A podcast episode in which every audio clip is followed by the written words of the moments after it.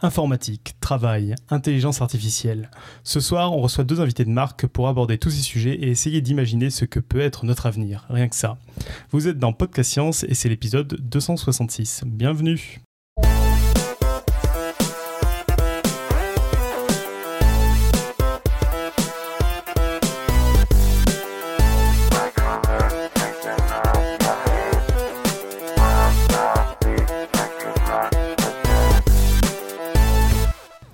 Bonsoir à tous. Euh, petit tour de table physique. Pour une fois, on est tous présents au même endroit et euh, il n'y a personne sur l'internet mondial, ou du moins on va faire parler personne parce qu'on n'est pas capable de les écouter.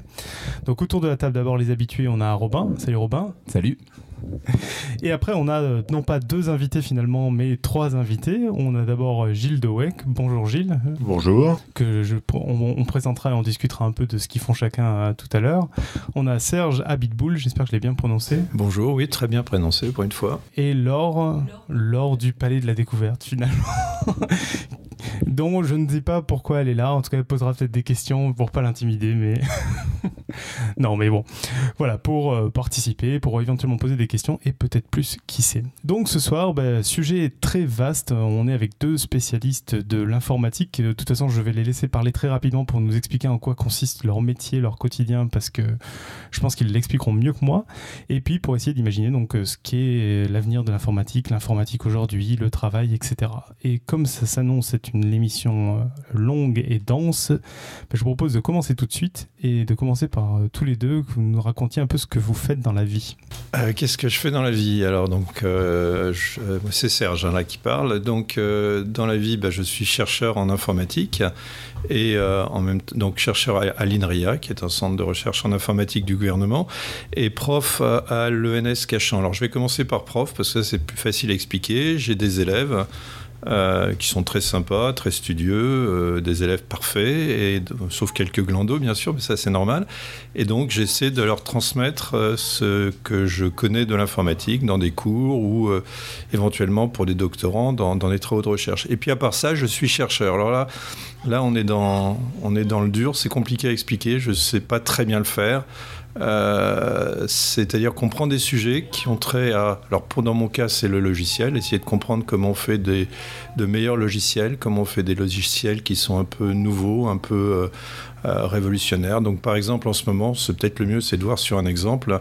on travaille avec des étudiants à essayer de récupérer toutes les données d'une personne vos données de votre téléphone, euh, les données de vos déplacements, euh, vos données bancaires, toutes ces choses-là, et puis d'intégrer ça, de trouver des, liens entre, euh, je ne sais pas, le, mail que vous avez reçu hier et puis votre déplacement aujourd'hui, ce genre de choses. Donc c'est un peu d'intelligence artificielle, c'est beaucoup de bases de connaissances, de bases de données.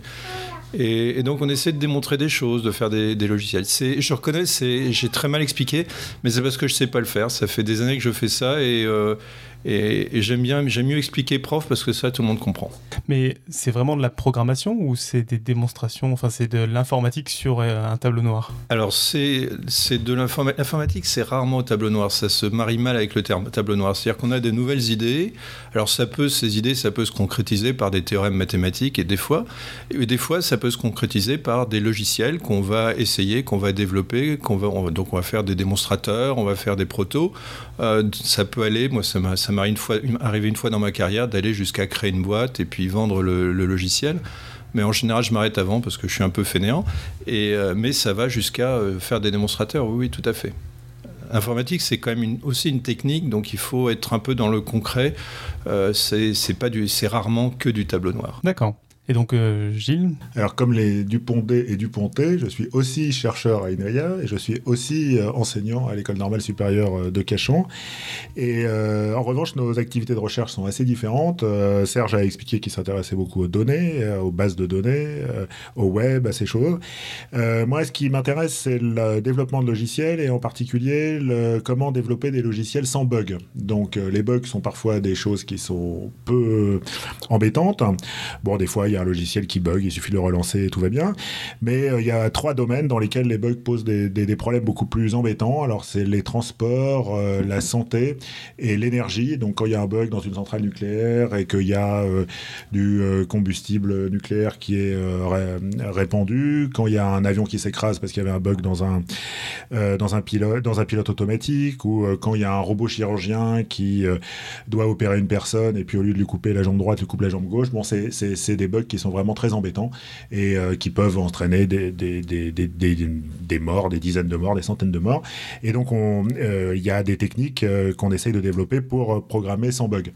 Et en fait, ça, c'est, disons, l'aspect concret de mon travail de recherche. Et puis, du, côté un peu plus abstrait, un peu plus conceptuel, ce qui m'intéresse, c'est la manière dont l'informatique a transformé la notion de langage. Alors, de langage de programmation, bien entendu, mais également de langage logique, puisque cette question des bugs est très liée à la logique. Et donc, euh, on n'avait pas beaucoup inventé de langage jusqu'à, jusqu'au début du XXe siècle. Et puis, avec l'explosion de l'informatique, il y a une explosion du nombre de langages qu'on a, qu'on a inventés. Et donc, euh, une partie de mon travail de recherche concerne cette notion euh, ancienne, mais renouvelée par l'informatique, la notion de langage. Enfin, quand tu dis ancienne, il n'y a pas beaucoup de langages qui. J'ai pas l'impression qu'il y ait des tonnes de langages qui se créent, qui sont pas des langages informatiques. Ou je me trompe Alors si, malgré tout, euh, par exemple, quand un musicien, euh, quand un compositeur écrit euh, une pièce et qu'ensuite un interprète, un instrumentiste la joue, eh bien, il y a une communication qui s'établit entre le, compositeur et l'instrumentiste, même si le compositeur est mort depuis 3, 300 ans ou 400 ans.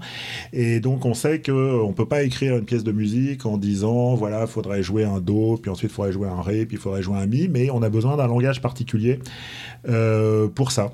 Et donc, euh, au XIIIe siècle, on a commencé à inventer euh, le langage qu'on connaît aujourd'hui, qui consiste à avoir une portée qui est formée de cinq traits, et puis une clé, et puis des altérations, etc. Donc ça, c'est un exemple de langage qui a existé longtemps avant l'informatique. Et puis de la même manière, euh, le langage de, l'algèbre qui est apparu au XVIe siècle avec les X et les Y, là, ce, ce, qui caractérise un peu, quand on ouvre un livre de mathématiques ou un livre d'algèbre surtout, la première chose qu'on voit, c'est qu'il y a des équations avec dedans des, des, inconnus. Et donc ça, c'est un, langage qui est apparu au XVIe siècle. Alors, c'est deux exemples, mais avec l'informatique, effectivement, on est passé de quelques langages, euh, peut-être euh, quelques dizaines, à plusieurs milliers. Et donc, ça nous amène à nous poser des questions sur la notion de langage en général et qu'est-ce qui distingue, par exemple, un langage de programmation, d'un autre langage Est-ce que tous les langages sont des langages de programmation? Voilà, c'est ce genre de questions qui, euh, qui nous occupent euh, toute la journée. D'accord. Bon, on voit un peu mieux. J'espère qu'on verra encore plus précisément euh, par, par la suite. juste sur les langages, on va faire un petit lien. Alors, il y a beaucoup de dossiers de podcast science où on a déjà parlé un peu d'algorithmes. Entre autres, l'épisode 82, ça nous rajeunit pas, où on a parlé des algorithmes de manière très générale.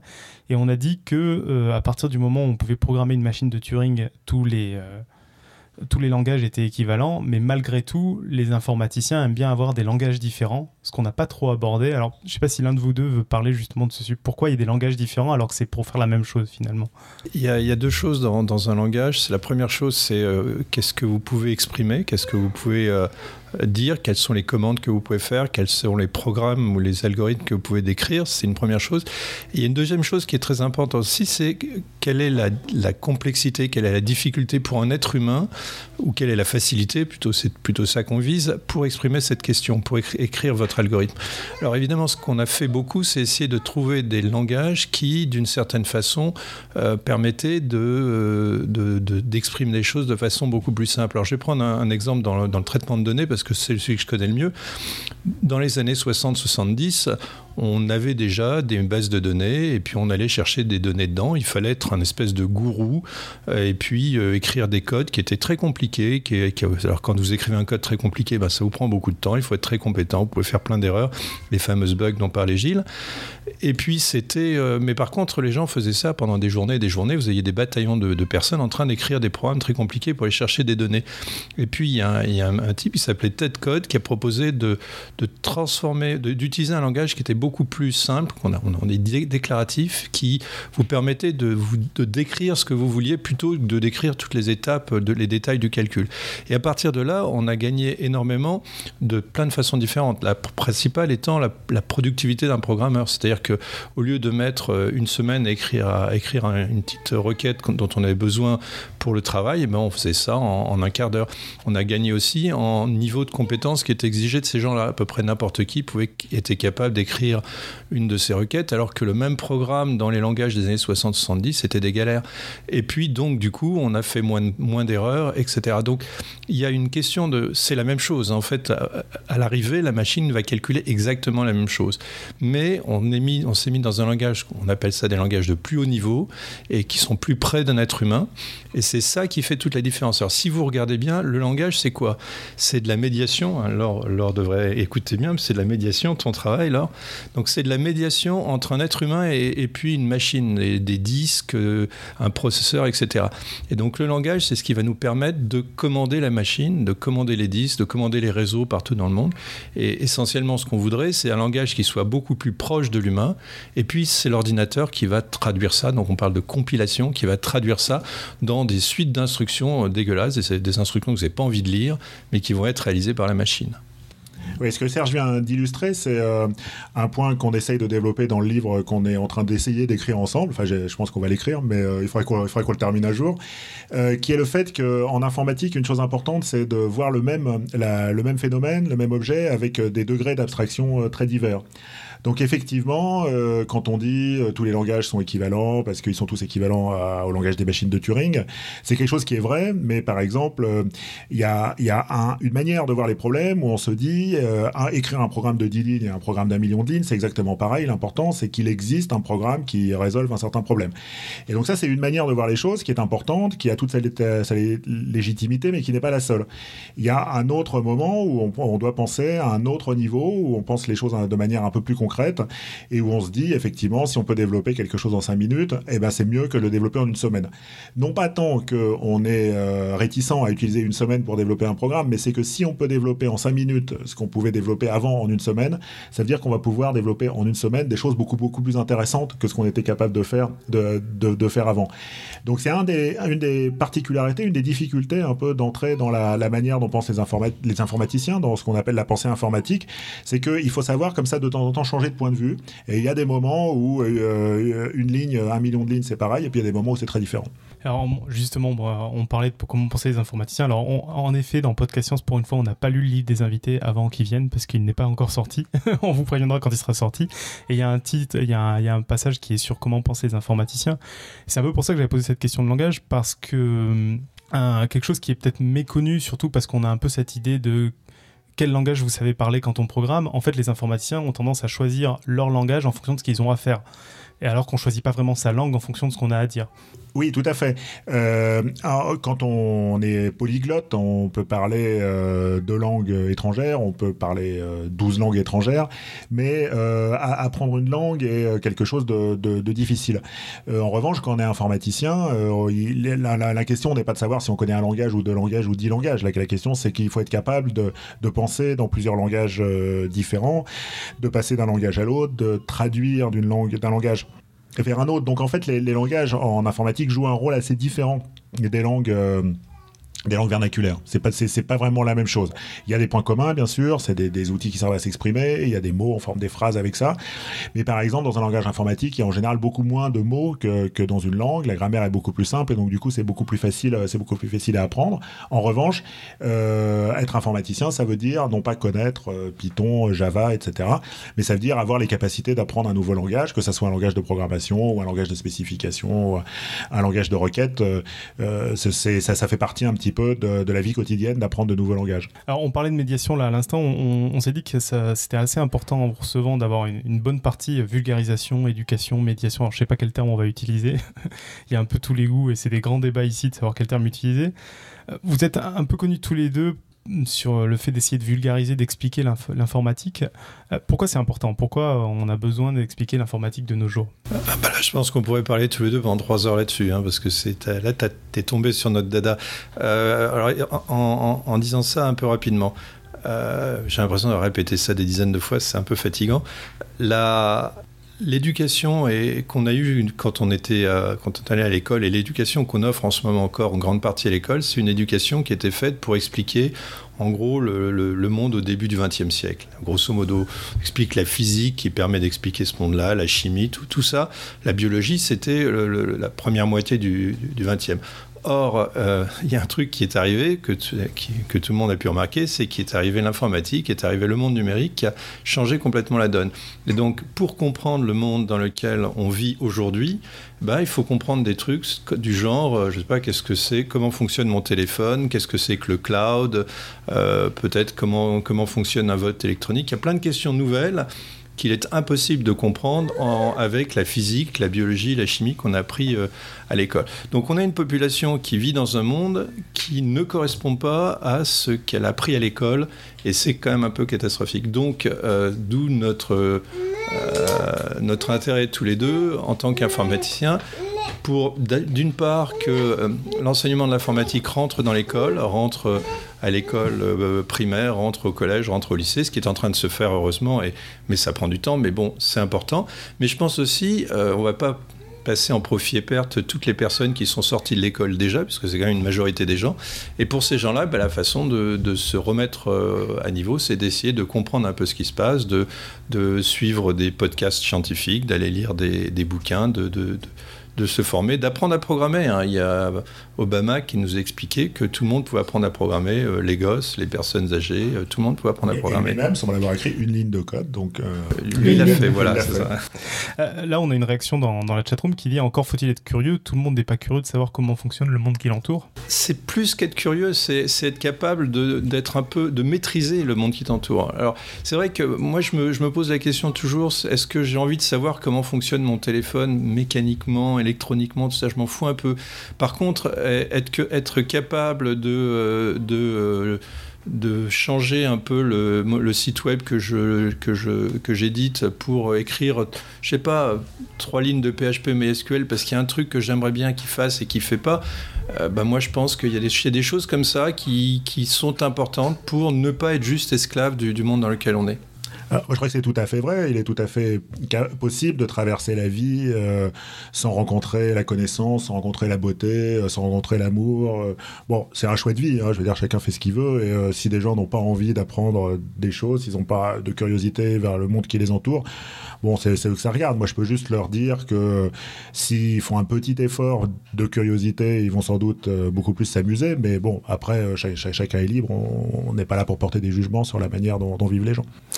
Que ça, ça rejoint euh, au-delà de, justement pas forcément être curieux tout. Je pense que ça rejoint ce que, ce que disait Serge à l'instant. C'est autant euh, comprendre exactement le fonctionnement électronique d'un téléphone, ça paraît pas très important pour tout le monde ici, autant apprendre à programmer, là, c'est on a passé la barrière de l'important. Donc, il doit y avoir un truc en plus. Euh, oui, disons, on, est quand même obligé de dire que euh, le développement de l'informatique, le, développement des algorithmes, mais également le développement des ordinateurs, etc., euh, change pas mal de choses. Ça change pas juste la manière dont on achète un ticket de métro ou juste la manière euh, dont on envoie une carte postale.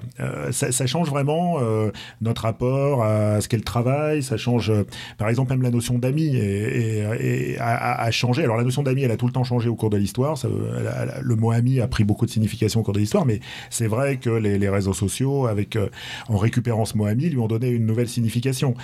Les, institutions, on voit bien qu'aujourd'hui, les institutions qui, nous gouvernent, enfin, que, que, l'on gouverne plus exactement, euh, sont, en, certaine, une certaine partie obsolètes et c'est aussi beaucoup lié au fait que les gens échangent beaucoup plus d'informations entre eux qu'avant. la notion de propriété a changé également. la, la question de Qu'est-ce que c'est l'intelligence est également renouvelée. Euh, donc, euh, donc il est un petit peu, euh, il est un petit peu réducteur de dire apprendre l'informatique, apprendre à programmer, c'est juste savoir comment fonctionne un grille-pain ou comment fonctionne un, moulin à café.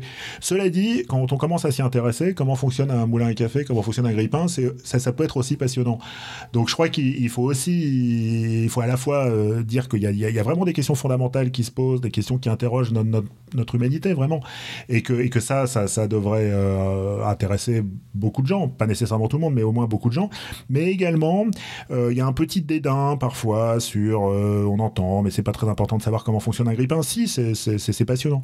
Du coup, bah, on, va, on, va, on, va, enchaîner justement sur, sur cet intérêt, etc., et, parler un, peu du travail, parce qu'on entend beaucoup de choses là-dessus. Euh, souvent d'inspiration très américaine, très Silicon Valley. Donc j'imagine que vous allez avoir des choses un peu différentes à raconter sur le sujet. En particulier, il y a de plus en plus de titres qui disent les algorithmes vont tous nous mettre au chômage. Qu'est-ce qu'il en est? Euh, Est-ce que c'est un peu plus modéré? Alors, les algorithmes vont tous nous mettre au chômage et c'est tant mieux. Et c'est tant mieux.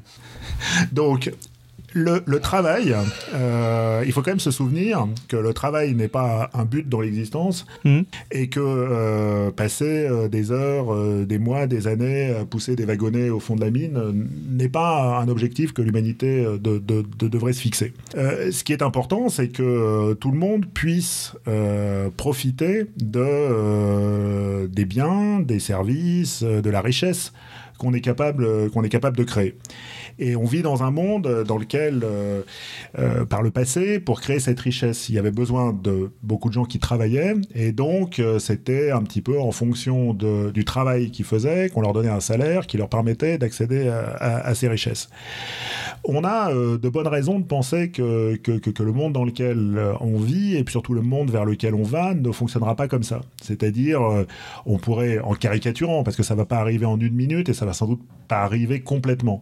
Mais on pourrait imaginer un monde dans lequel eh bien, les êtres humains se reposent, les êtres humains euh, ont des activités euh, intéressantes, ont des activités euh, réjouissantes, et dans lesquelles les machines fabriquent des objets. Alors, quand je dis les machines fabriquent des objets, c'est pas uniquement les machines fabriquent des boîtes de conserve, ou fabriquent des objets manufacturés, ou fabriquent des fers à repasser, parce que ça c'est déjà le cas, mais c'est également des machines remplacent des, des, des, des métiers qu'on n'imaginait pas remplaçables par des machines. Euh, le métier de chercheur, par exemple, bah, il est grandement transformé par le fait qu'on a des, ordinateurs qui font des calculs à, nos places, à notre place. Euh, le métier d'avocat, le métier d'enseignant, euh, le métier de médecin, tout ça, ce sont des métiers qui ne seront pas remplacés par des ordinateurs, mais où il y aura moins besoin de médecins parce que les ordinateurs vont pouvoir faire une partie du travail des médecins, comme par exemple interpréter des radios ou, ou trouver des diagnostics ou proposer des diagnostics ou même faire certains examens médicaux euh, qui peuvent être faits, par exemple, avec, avec de, l'imagerie médicale. Donc, on, va aller vers un monde où il y aura moins besoin de travail, mais où il y aura toujours autant de richesses. Et la vraie question qui se pose à nous, c'est comment partager ces richesses? C'est pas comment donner un travail à tout le monde de manière à ce que tout le monde ait accès aux richesses. C'est ces richesses sont là. Comment est-ce qu'on fait pour les partager? Alors, par le passé, on avait un moyen qui consistait à donner un emploi à chacun. On voit que ça marche plus, et il va falloir à l'avenir trouver d'autres d'autres moyens de partager les richesses. Alors comment? J'en ai aucune idée. Ok. Euh, je ne sais pas si Serge une.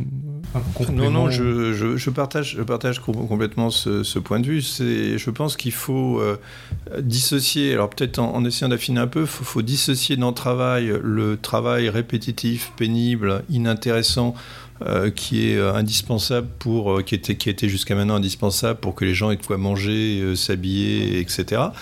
Et des travaux qui sont des travaux valorisants. Je, par exemple, je sais pas, moi, le, enseigner, pour moi, je trouve que c'est un, boulot, c'est mon boulot, mais en même temps, je, pense que si j'ai rien d'autre à faire, je le ferais quand même, même pas payé, si, si j'avais des ressources illimitées. Donc, il y, a des choses qui sont intéressantes, écrire des romans, faire de la musique, s'occuper peut-être des personnes, des personnes âgées, avoir des contacts avec les personnes âgées, etc. Tout ça, c'est des choses qui peuvent être plus valorisantes, qui sont aussi du travail. Par contre, le travail juste pour avoir à manger et puis euh, et, pour pouvoir se nourrir, etc. C'est, ça me gêne pas du tout que ce soit des, des machines qui le fassent à ma place. Je trouve que c'est une grande avancée. Et comme l'a souligné Gilles, le vrai problème, c'est euh, pour, pour insister complètement sur, sur ce qu'il expliquait, parce que je pense que c'est vraiment très important, quand vous remplacez euh, les 1000 euh, ouvriers d'une usine par des robots, c'est vachement bien. Les, les 1000 ouvriers, ils, ne se plaignent pas de ne plus avoir de travail, ils se plaignent de ne plus avoir de salaire. D'accord? Donc la question, c'est, pas, pas ça. La question, c'est que la richesse qui sort de l'usine, est-ce qu'on doit la partager avec les gens qui faisaient les robots jusque-là? Qui faisait les machines jusque-là, ou est-ce qu'on doit la, garder juste à quelques propriétaires qui se l'accaparent Et c'est exactement ça le sujet, comme a dit, comme a dit Oui, je, comprends, et je pense en effet que c'est un sujet qui est extrêmement important. Alors, on va avoir du mal à rentrer en effet dans les idées politiques, surtout que Gilles nous a admis qu'il n'avait pas de solution politique à la, au problème. Par contre, je vais juste revenir un tout petit peu sur le côté tous les algorithmes vont nous remplacer, parce que j'ai l'impression, alors peut-être que je regarde pas assez loin, qu'il y a deux types de métiers aujourd'hui qui sont pas encore en, voie de remplacement. Il y a le métier de concepteur d'algorithmes, qui a l'air d'être pas tout à fait remplacé tout de suite, et même dans ces idées où les machines se commencent à faire de plus en plus de choses, j'ai l'impression qu'il y aura toujours besoin de gens pour les concevoir. Et le deuxième métier, c'est que dans toute une partie du machine learning, de toutes ces choses qui fonctionnent très bien aujourd'hui, il y a des humains qui font des tâches, pour le coup, très peu, euh, très peu valorisantes, qui sont des tâches que ne savent pas faire les machines, de décrire une image qui finalement est au bout de l'algorithme, qui n'a pas réussi à être décrite, de enfin, toutes ces mines d'humains, enfin je sais plus comment on appelle ça, ces fermes d'humains qui font du travail payé euh, à la seconde, euh, un peu répétitif. Bon, alors il est vrai que quand on, on, essaye de penser un peu globalement, on a tendance à caricaturer. Donc quand je disais on va tous être remplacés par des algorithmes, on va tous être remplacés par des robots, bien entendu, j'essayais de forcer un peu le trait, mais parce qu'il me semble que c'est plus intéressant d'essayer de, de, réfléchir dans cette caricature-là que dans la caricature où les humains vont jamais être remplacés par des robots et où euh, on va toujours garder une suprématie et, une, euh, et on va toujours être ce sera toujours, nous, nous serons toujours ceux qui seront au fond de la mine à pousser des wagonnets. Donc, euh, donc euh, bien entendu, je, je, caricature un peu. Alors, euh, les deux exemples sont intéressants parce que, par exemple, concepteur d'algorithmes, il est vrai que c'est des êtres humains qui aujourd'hui écrivent des programmes. Mais est-ce que c'est complètement vrai? Par exemple, quand on écrit un programme, on est souvent aidé par, euh, par une machine. Par exemple, comme le soulignait Serge tout à l'heure, on écrit un programme dans un langage de haut niveau, et puis c'est un compilateur, c'est-à-dire un algorithme, qui traduit le euh, programme du, de ce langage de haut niveau vers un langage qui est exécutable par la machine. Et on s'aperçoit que euh, là où il fallait euh, une semaine avant, il faut, mettons, une journée. Mais donc ça veut dire que 80% du travail est désormais pris par une, machine. Donc euh, fort heureusement, il y a besoin de un grand nombre de concepteurs d'algorithmes, aussi bien que peu d'entre nous sont, au chômage aujourd'hui. Mais, euh, mais, mais, on s'aperçoit que même là, euh, même là où on a l'impression que bon, c'est pas des algorithmes vont pas être totalement autonomes et écrire d'autres algorithmes, il y a besoin d'un peu d'intelligence humaine et c'est vrai. Mais même là, on est quand même très aidé euh, par par les par les ordinateurs. donc après, il est vrai aussi que développer des systèmes informatiques induit aussi, comme d'autres travaux, des tâches répétitives. Et donc, il y a effectivement aussi des gens qui font des tâches répétitives parce que pour... Euh, concevoir des algorithmes, il y, a des, parties intéressantes, puis il y a des parties qui sont un peu plus, un peu plus répétitives. Comme d'ailleurs Serge disait qu'il adorait enseigner, moi j'adore enseigner aussi, mais il y a un aspect très répétitif dans l'enseignement, c'est corriger les copies. Et le jour où une machine pourra le faire, je ne crois pas que je me plaindrais de perdre cet aspect-là de, euh, de, de, de, l'enseignement. Et, euh, donc, donc, oui, il faut, il faut, il faut penser après euh, secteur par secteur, il faut nuancer, il faut, il faut faire une, une, définition beaucoup plus précise. Mais la vraie question, moi, me semble quand même celle-ci qui est on va avoir besoin de moins de monde. Alors ne disons plus de plus personne, mais disons avoir besoin de moins de monde pour produire plus de richesses. Et comment est-ce qu'on répartit ces richesses? Et quand je disais euh, j'ai pas de solution, ce n'est pas que je ne pense pas qu'il n'y a pas de solution, c'est que il me semble que c'est pas uniquement aux informaticiens de proposer des solutions, et c'est un problème politique dont doit se saisir non pas euh, les politiques mais l'ensemble de la population. Et euh, moi, il me semble que c'est la vraie question sur laquelle on devrait voter. Par exemple, on va voter l'année prochaine pour élire un président de la République. Moi, j'aimerais que les candidats me disent dans leur programme quel projet ils ont pour répartir des richesses qui sont créées par, euh, par des machines. Je leur poserais même cette question, si on trouvait demain une corne d'abondance dans la forêt et que cette corne d'abondance nous donnait toutes les richesses qu'on voulait, aussi bien les, fruits les plus euh, savoureux que les machines les plus sophistiquées, que les, même les services les plus... Euh, les, les, mieux faits, eh bien, euh, qui à qui reviendrait le bénéfice de la vente de ces objets. D'abord, est-ce que ces objets devraient être vendus? Est-ce qu'ils doivent avoir un prix? Est-ce qu'ils doivent être gratuits? Et euh, à supposer qu'ils soient vendus, comment est-ce qu'on fait pour répartir? Est-ce que c'est la personne qui a trouvé la corde d'abondance dans la forêt qui, doit avoir tous les revenus de, cette corde d'abondance? Par exemple, ça ne me paraît pas une solution possible. Et c'est ce genre de problème qui aujourd'hui, c'est ce genre de problème politique qui aujourd'hui se pose à nous. Et, une des raisons pour lesquelles on a, eu l'idée d'écrire ce livre, c'est qu'on trouvait que ces problèmes étaient un tout petit peu absents euh, du débat, du débat politique, alors qu'ils sont vraiment au centre des questions politiques du 21e siècle. Euh, je, je, ne peux pas être plus d'accord avec ça, c'est pour ça qu'on écrit le bouquin, mais je vais peut-être euh, quand même, parce que pour un peu par pour pousser un peu le, les, problèmes, parce que c'est peut-être pas quelque chose qui se posera à nous comme question demain matin, c'est peut-être plus loin. La question de Gilles, qu'est-ce qu'on fait demain matin sur les richesses qu'on construit elle, elle, est, pertinente pour demain matin. À plus long terme, moi j'aurais tendance à dire à la question est-ce que euh, on pourra, euh, est-ce que des, ordinateurs pourront faire euh, n'importe quel travail d'humain Moi, j'aurais tendance à dire, euh, j'ai l'impression que oui. Parce que si on regarde l'évolution de, notre domaine, on a quoi comme, euh, comme recul? On n'a on pas beaucoup de recul, on a moins de 100 ans. En moins de 100 ans, si on compare ce qu'on savait faire comme machine et ce qu'on savait comme algorithme et comme programmation et ce qu'on sait aujourd'hui, les progrès sont, carrément euh, époustouflants. Euh, alors si on essaie de faire une, vague interpolation, on voit pas très bien quels sont les problèmes qui vont nous résister. Hein. Je, alors je, ne dis pas que ce sera, euh, je, je dis pas qu'on aura des algorithmes qui sont capables de d'écrire, de résoudre des problèmes par eux-mêmes dans dans 20 ans, dans 30 ans, encore que déjà ils le font sur des problèmes simples, mais, mais pour des problèmes complexes, dans 100 ans, dans 200 ans, je ne vois pas pourquoi euh, ce ne serait pas possible. Alors, après, si on se projette très loin vers le futur comme ça, euh, et peut-être même à plus court terme, on a peut-être d'autres questions, mais qui sont des questions qui sont moins urgentes, qui sont et cette population qui n'aura plus de travail euh, euh, comment on la motive, comment on la, qu'est-ce qu'on va lui faire faire, d'accord? Donc euh, c'est un thème de science-fiction, c'est un thème qui peut avoir, qui peut se poser. C'est-à-dire que même d'une certaine façon, ce qui se pose aujourd'hui, c'est-à-dire que vous avez euh, vous avez une société qui, qui, devient du jour au lendemain très altruiste et qui donne à tout le monde un, un salaire de base pour pas pour partager les richesses, eh ben, est-ce que les gens ont, besoin d'un rôle social qui, serait, ils servent à quelque chose, ils font quelque chose? Et donc là, c'est aussi des questions sur lesquelles on peut réfléchir. Mais, mais je pense que la vraie question au départ, c'est comment on fait demain matin pour partager les richesses. Euh, je ne sais pas si vous en avez parlé. Il y a une fois, on avait, on s'était amusé justement pendant le podcast à réfléchir à quel type de métier pouvait euh, résister à un ordinateur.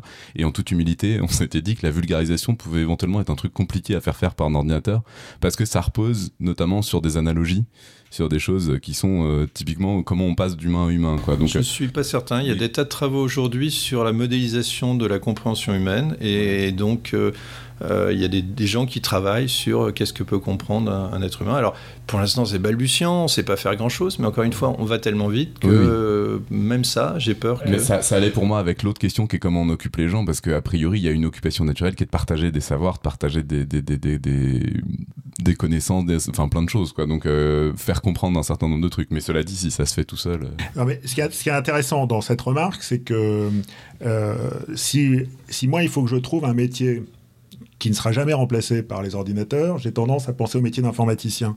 En revanche, quand on propose, euh, quand on pose la même question à Robin, il pense que c'est le métier de médiateur. Et quand on, quand les coiffeurs pensent que c'est les coiffeurs. quand on pose la question à mon coiffeur, il nous dit que jamais euh, une machine pourra coiffer quelqu'un. Donc, euh, il y a, je, pense qu'il y a un tout petit peu un biais personnel dans la manière dont Robin pose la question. Et effectivement, effectivement, c'est quelque chose qui est pas facile, ni pour nous, ni pour les coiffeurs, ni pour les médiateurs, de se dire finalement, je peut être remplacé par une machine. C'est vrai que c'est un bon, quelque chose qu'on a un peu de mal à admettre et sur lequel on fait tous un peu de résistance. Hein. Je, je, pense que euh, Serge avait d'ailleurs dit que le métier d'enseignant était difficile à remplacer par un ordinateur.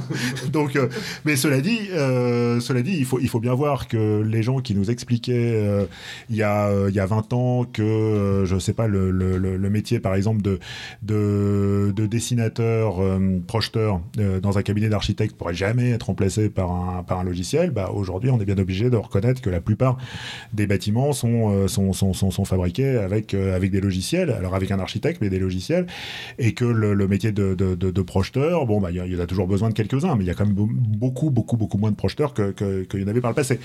Donc il faut, il faut résister à cette euh, forme de narcissisme qui consiste à penser que son seul travail, son, son, son métier sera le seul qui, qui, survivra. Je crois qu'on va tous y passer, on est tous, on est tous logés à la même, à la même enseigne. Comment occuper ces journées? C'est une vraie question. Par exemple, il y a une chose qui m'inquiète beaucoup, c'est qu'on passe beaucoup plus de temps à consommer de la fiction. Donc euh, euh, là, avant la fiction, on, y accédait principalement par la lecture d'un livre. maintenant, à partir du XXe siècle, disons, on y a aussi accédé par la, par la, consommation de, de, films, par le fait de voir un film. Aujourd'hui, la fiction vient beaucoup plus à nous par euh, des vidéos, par euh, de très très longues séries. Euh, un, de mes amis qui a pourtant pas un très grand nombre d'années me disait qu'il avait calculé qu'il avait passé en continu 7 mois à regarder des, des, des, séries à la télé. 7 mois, c'était c'est une partie non négligeable de sa vie. Et puis on voit qu'il y a des livres interminables. Moi, j'arrive pas à terminer Harry Potter, j'ai pas le temps quoi. Mais euh, je m'aperçois qu'il y a plein de gens qui ont réussi à lire les 3600 pages de Harry et Potter. Encore, il y a moins de pages que Game of Thrones, je crois. Voilà. Et, bon, voilà. et donc, et donc on se dit, voilà, y a, y a, on a trouvé la solution. Au lieu de vivre, les gens vont euh, écouter des histoires.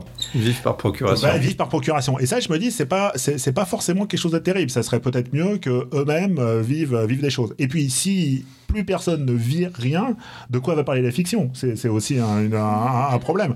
Donc, euh... voilà. Donc, euh, donc c'est vraiment des questions euh, passionnantes de savoir à quoi allons-nous passer nos journées quand nous serons un peu libérés du travail. Ça ne veut pas dire qu'on qu'on va plus travailler, mais supposons qu'on travaille 4 heures par jour, par exemple, à quoi allons-nous passer les 20 heures qui restent? C'est une vraie question à laquelle euh, j'ai pas plus de réponse qu'à la.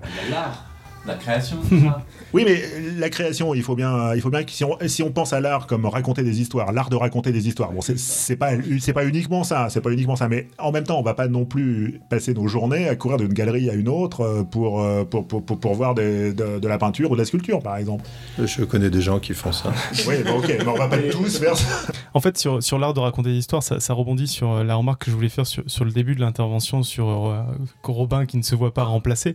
Je pense que ce que disait Robin avait un tout petit peu plus loin parce que quand on avait abordé le sujet, euh, c'était même moi qui abordais le sujet, j'étais pas, j'avais pas dit tout de suite je ne pourrais pas être remplacé, mais j'avais l'impression au fil de mes lectures que ce que disait, c'est qu'il y aurait toujours besoin d'un humain dans la chaîne pour un rôle qui est finalement assez futile, mais qui est on aurait une machine, par exemple pour le médecin, totalement automatique qui fait le diagnostic, mais il y aurait un humain pour juste dire Monsieur, vous avez un cancer parce qu'il y a besoin du contact humain, parce qu'il y a besoin de, tout un contact physique, etc. Alors, on peut aller très loin en se disant, euh, on va construire un, robot qui va reproduire physiquement un humain, mais ça a peu d'intérêt par rapport à mettre un humain pour juste transmettre le message.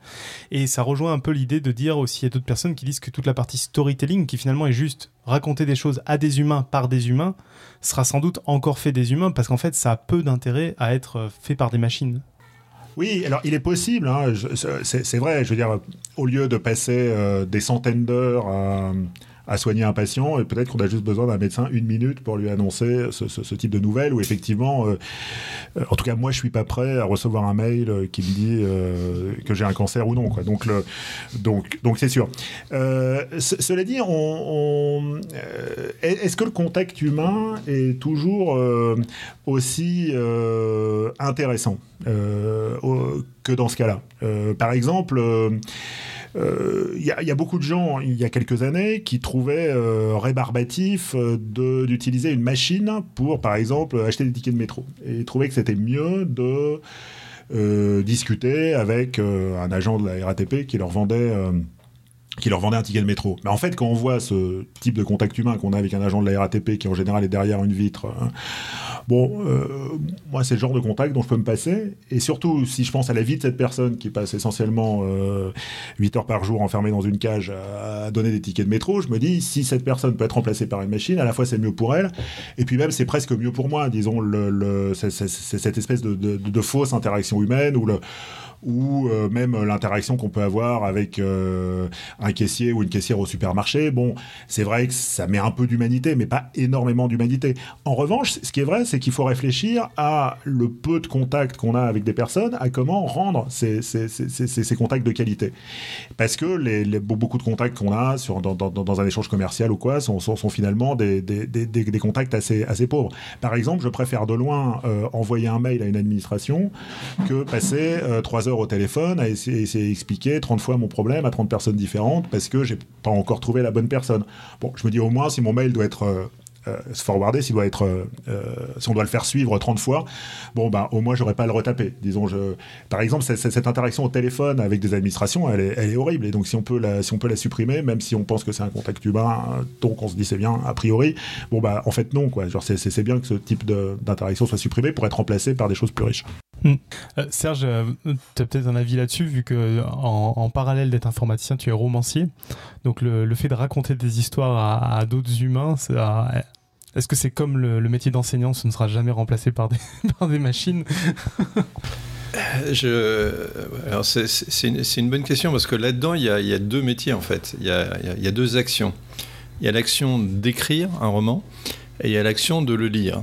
Et donc, si on se projette vraiment vers l'avenir et, que, et qu'on arrive à voir des euh, machines capables d'écrire des romans qui soient euh, à la limite même euh, de meilleure qualité, plus passionnants, plus intéressants, plus...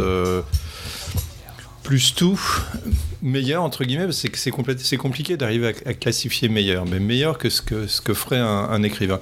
Donc ça, premièrement, euh, ça n'empêcherait pas le plaisir que moi je trouve à écrire. Donc moi, le premier plaisir que j'ai, c'est d'abord d'écrire et de me faire lire par des amis. Donc ça, ce truc-là, à mon avis, c'est pas quelque chose qui est négociable. C'est-à-dire qu'une personne peut toujours trouver du plaisir à écrire, même s'il y a plein d'ordinateurs qui le font mieux qu'elle. Et, j'ose espérer que mes amis ont plus de plaisir à lire ce que j'ai écrit qu'à lire ce qu'a écrit un ordinateur. Donc euh, de ce point de vue-là, cette partie-là, euh, j'y crois, j'y crois un peu. Euh, alors après, la question de savoir si un jour un ordinateur sera capable d'écrire mieux que qu'un humain, je- j'en sais rien. Je, pense que c'est pas demain matin quand on voit les difficultés qu'on a avec euh, Google Translate ou des choses comme ça, qui ont fait énormément de progrès, mais on est quand même encore assez loin. Les, ordinateurs qui écrivent des textes, hein, il y en a, il y a des programmes qui arrivent à écrire des textes, c'est assez pathétique. Il y a des domaines où on se, on se débrouille beaucoup Ça, ça mieux. permet d'être publié parfois, par contre. Oui, ça permet Euh, d'être publié. d'être publié scientifiquement. Je crois qu'il y a des, des ordinateurs qui ont réussi à faire des publications Non, non, scientifiques. ça, c'est parce que, il y avait, parce que le reviewing n'a pas fait son travail. Ouais, donc ouais, ça, n'a rien à voir. Des mauvaises publications ouais. scientifiques, il y en a qui sont écrites par des ordinateurs, mais aussi par des êtres humains. C'est pas. Donc, donc là, on n'est pas du tout là. Moi, je pars, je, je pars du principe que j'écris des romans intéressants et que mes compétiteurs sont des ordinateurs qui écrivent aussi des romans intéressants. Alors, ce- cela dit, moi, je vais vous révéler une chose, c'est qu'en fait, les romans de Serge sont écrits par une machine. Alors, pas entièrement, mais euh, la manière dont Serge écrit, donc il écrit avec un traitement de texte, est, est grandement transformée par le fait qu'il écrit avec un traitement de texte. Euh, il s'avère que je suis suffisamment vieux pour avoir écrit un texte à la machine à écrire. Et donc, euh, quand vous vous trompiez à la machine à écrire, il y, avait une petite peinture blanche qu'on mettait sur, le, sur le, texte faux, et puis il fallait attendre qu'elle sèche, et puis on pouvait retaper dessus, mais on pouvait pas le faire plus de deux fois ou trois fois. Et, donc, euh, il faut penser que même Flaubert, qui réécrivait énormément, eh bien, écrivait euh, 8, 10 versions du, même texte. Il y avait des- des petits bouts, des, flèches qui lui permettaient de rajouter un morceau de phrase, etc. Mais euh, le, processus même d'écrire a, a été grandement euh, transformé par les traitements de texte, pas simplement par le fait que on peut euh, essayer, on peut transformer le texte à l'infini, et d'ailleurs c'est pour ça des fois qu'on n'arrive pas à finir ce qu'on écrit, mais euh, on, le, on, on- on peut écrire 100 fois la même chose, hein, simplement en déplaçant un adjectif, en se disant non il est mieux là, non il est mieux là, non il est mieux là, des non il est mieux là, finalement je le supprime. meilleures formules. Oui, de- des propositions de synonymes. Il y, a, euh, il y a aussi autre chose, c'est le quand on écrit, on écrit avec euh, derrière soi le, le web. Et ça, ça a changé complètement l'écriture. Et j'ai l'impression de temps en temps sur certains euh, romans que je lis de, lire des passages de Wikipédia. Et, j'imagine que c'est très tentant pour un écrivain. Vous, vous êtes en train de raconter, je ne sais pas, vous allez vous balader euh, euh, du côté du métro Crimée.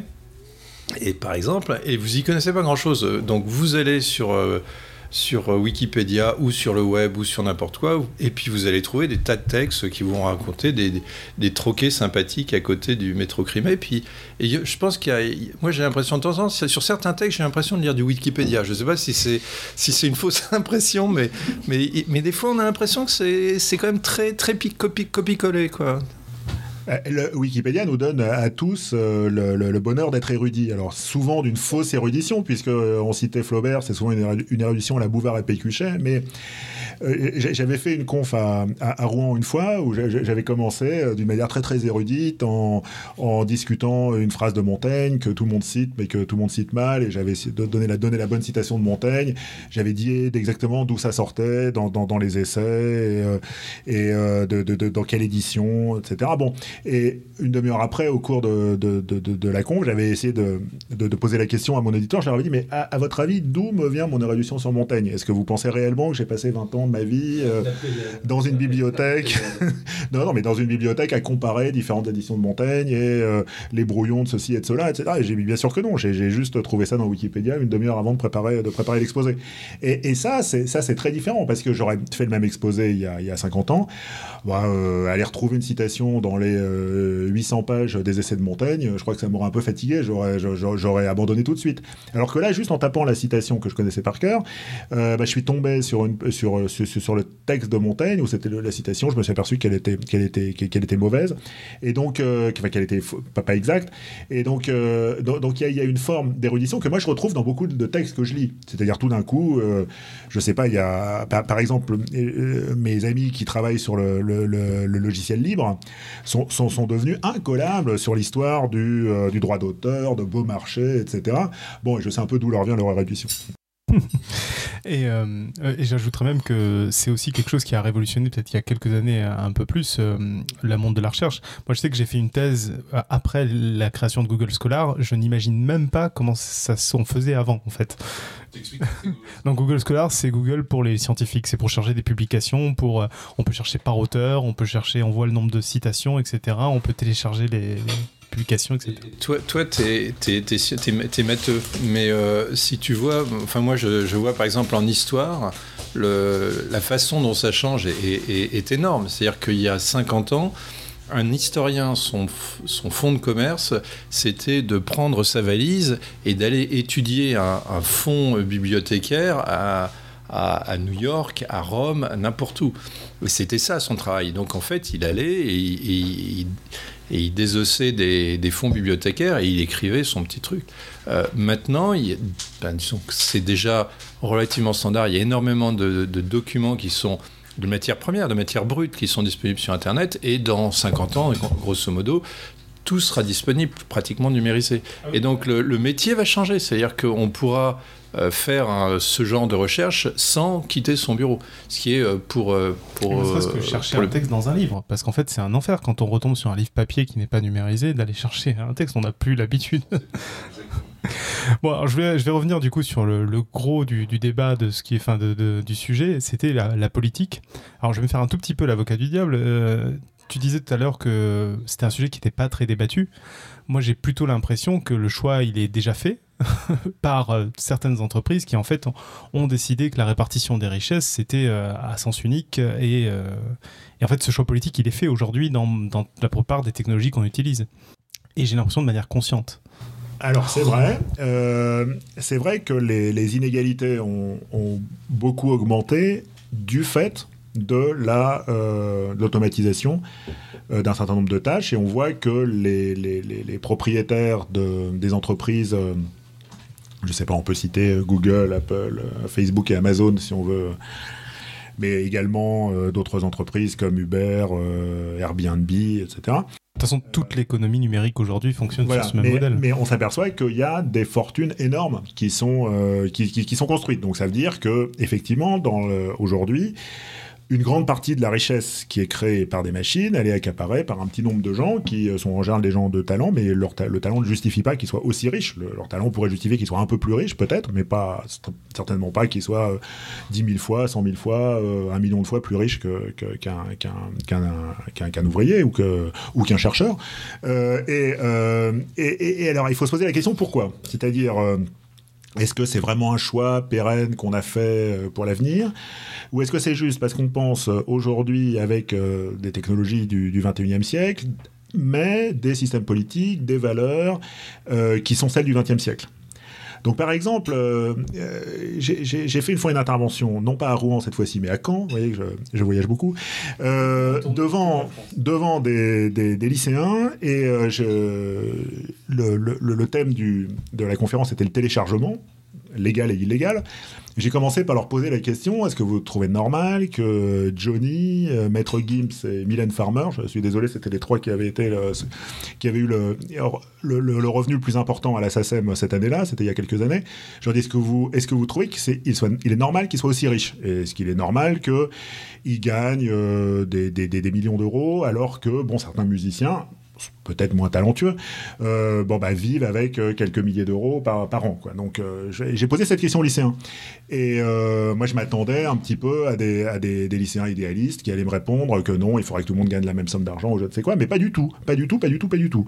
Ils m'ont dit, mais c'est incroyable, Maître Gims, il a un tel talent que c'est normal qu'il gagne mille fois ou cent mille fois ce que gagne un musicien ordinaire.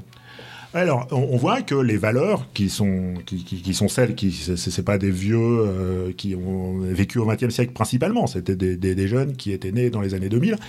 Euh, on voit que euh, les, valeurs qui sont les nôtres sont encore celles que quelqu'un qui a beaucoup de talent, il est normal qu'il ait un, écart de salaire gigantesque avec, avec le reste du monde.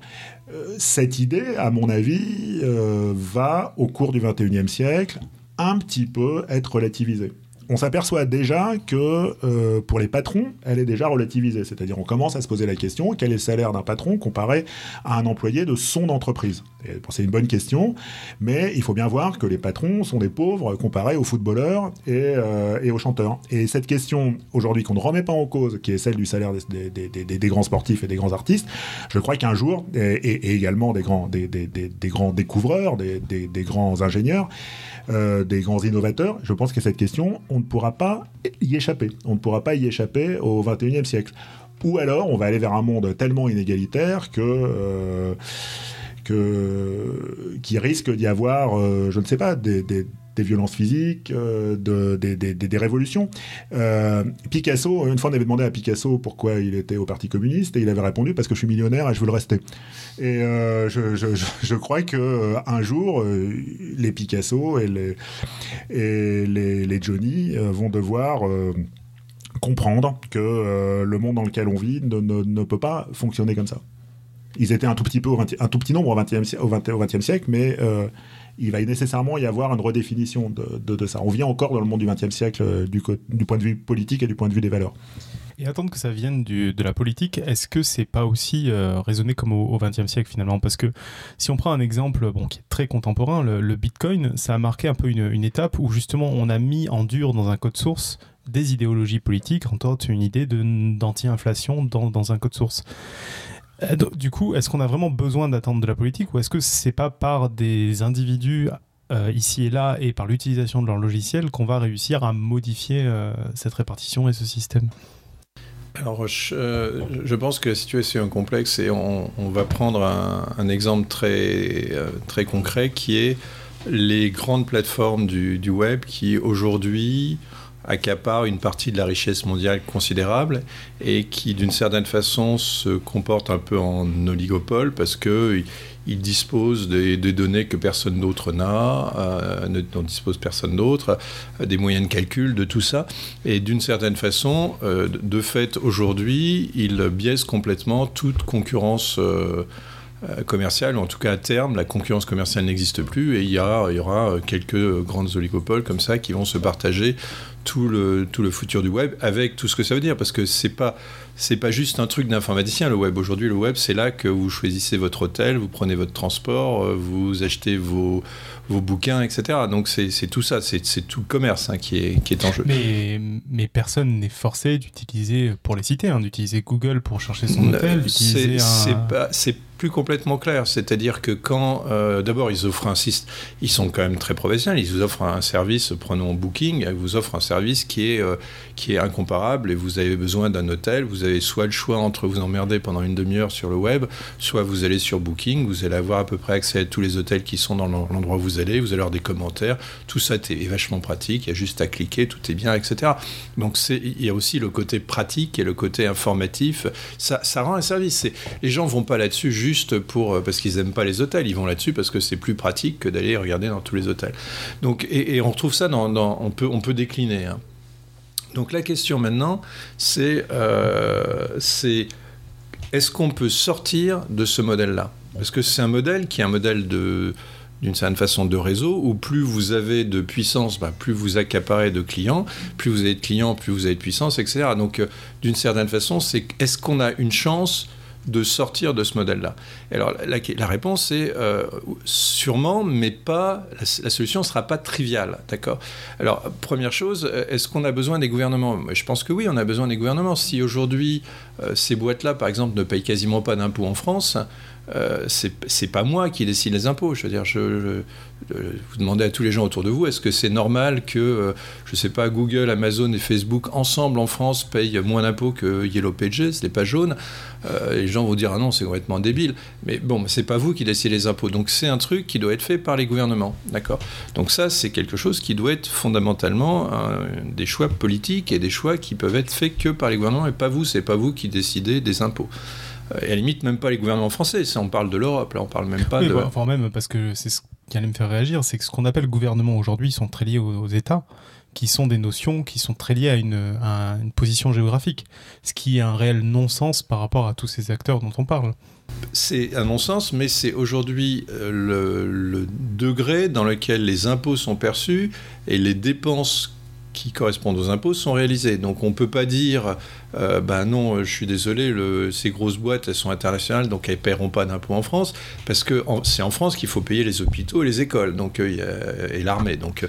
Alors justement, ça, me fait rebondir. Est-ce que quand on décrit la description tout à l'heure de, ce service de qualité, etc., ça fait beaucoup penser à une description du service public finalement. Est-ce que c'est pas un rôle qui devrait, est-ce qu'un moteur de recherche, ce serait pas un rôle de service public plutôt qu'une entreprise euh, privée? Euh... Alors, Serge a évoqué un point euh, qui est important, c'est celui de la d'un principe qu'en informatique on appelle le, le vainqueur remporte toute la mise. Donc euh, vous savez certainement, parce que vous l'avez vécu, que quand on est 8 à manger une pizza, ben, on a moins de pizza que quand on est 4 à manger une pizza. Donc plus on est à manger la pizza, moins il y a de pizza. En informatique, les choses marchent exactement euh, selon le, principe inverse. Euh, plus vous êtes sur un réseau social, mieux c'est. C'est-à-dire, si vous faites un réseau social et que vous êtes 4, ben, c'est moins bien que si vous faites un réseau social et que vous êtes 8. Vous allez pouvoir échanger avec plus de personnes. Donc, par exemple, le, la, valeur d'un opérateur de téléphone mobile, c'est-à-dire principalement d'un carnet d'abonnés, euh, eh bien, elle ne croit pas linéairement avec le nombre d'abonnés, elle croit, elle croit plus vite parce que euh, chaque abonné a un meilleur service plus plus plus plus plus il y a d'abonnés. Euh, donc ça, ça veut dire que le, mécanisme qu'on connaissait pour réguler l'économie de la pizza, qui était la concurrence, qui était de dire, comme la pizza est un bien à partager, eh bien, s'il le mécanisme de la concurrence va faire qu'il y aura plusieurs pizzerias et puis euh, c'est la meilleure pizzeria qui va vendre euh, euh, plus de pizza, mais les autres vont quand même avoir une, part de marché, etc. ce système de la concurrence, il aboutit dans le cas des, objets informatiques à, un monopole, c'est-à-dire vous pouvez aujourd'hui trouver que le, réseau internet est, mauvais, vous pouvez décider de faire un réseau parallèle, vous pouvez commencer à déployer de la fibre optique à travers Paris, sous l'océan, etc vous n'arriverez pas à dépasser Internet parce que Internet a déjà beaucoup d'ordinateurs qui y sont connectés et donc euh, Internet aura toujours une valeur supérieure, euh, supérieure à la vôtre. Donc, euh, on, s'aperçoit que toute notre manière de penser l'économie, en gros depuis le Moyen Âge, qui était fondée sur la concurrence, eh bien là, ne fonctionne plus, ne fonctionne plus tout à fait. Donc ça veut dire que nécessairement, il va y avoir euh, d'autres idées, d'autres, euh, d'autres, euh, d'autres systèmes politiques, d'autres valeurs qui vont, qui, qui, vont apparaître. Et encore une fois, je ne sais pas exactement par quel processus et je ne sais pas exactement quelles valeurs vont émerger. C'est pas forcément des valeurs qui seront meilleures que celles qu'on a, qu'on a aujourd'hui, mais il y a vraiment un changement dans la nature même des, des, objets économiques, dans la nature même des biens, qui fait que les choses ne pourront pas rester dans l'état dans lequel on les connaît aujourd'hui. Juste un petit calcul que j'ai fait pour vous sur euh, le rôle des États. Parce que quand je, parle, euh, quand, je parlais de la, sphère politique, je ne pensais pas uniquement euh, au gouvernement d'un État particulier.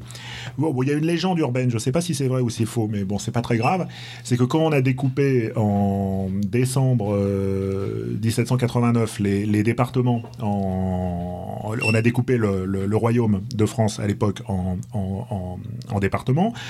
Bon, il y a plus ou moins une légende qui veut qu'on ait choisi la taille des départements de manière à ce que de n'importe quel point on puisse faire l'aller-retour au chef-lieu euh, à cheval euh, en moins d'une journée. Bon, en fait, il semble que ça soit plutôt faux, mais disons, c'est pas grave. En fait, la taille des départements correspond à peu près à ça, c'est-à-dire vous êtes en général à 50 km du, chef-lieu ou à 60 ou quelque chose comme ça. Bon, euh, c'est pourquoi le cheval? Parce que le cheval était le meilleur moyen, le moyen le plus rapide euh, à la fin du XVIIIe siècle pour transporter un bit d'information d'un point A à un point B.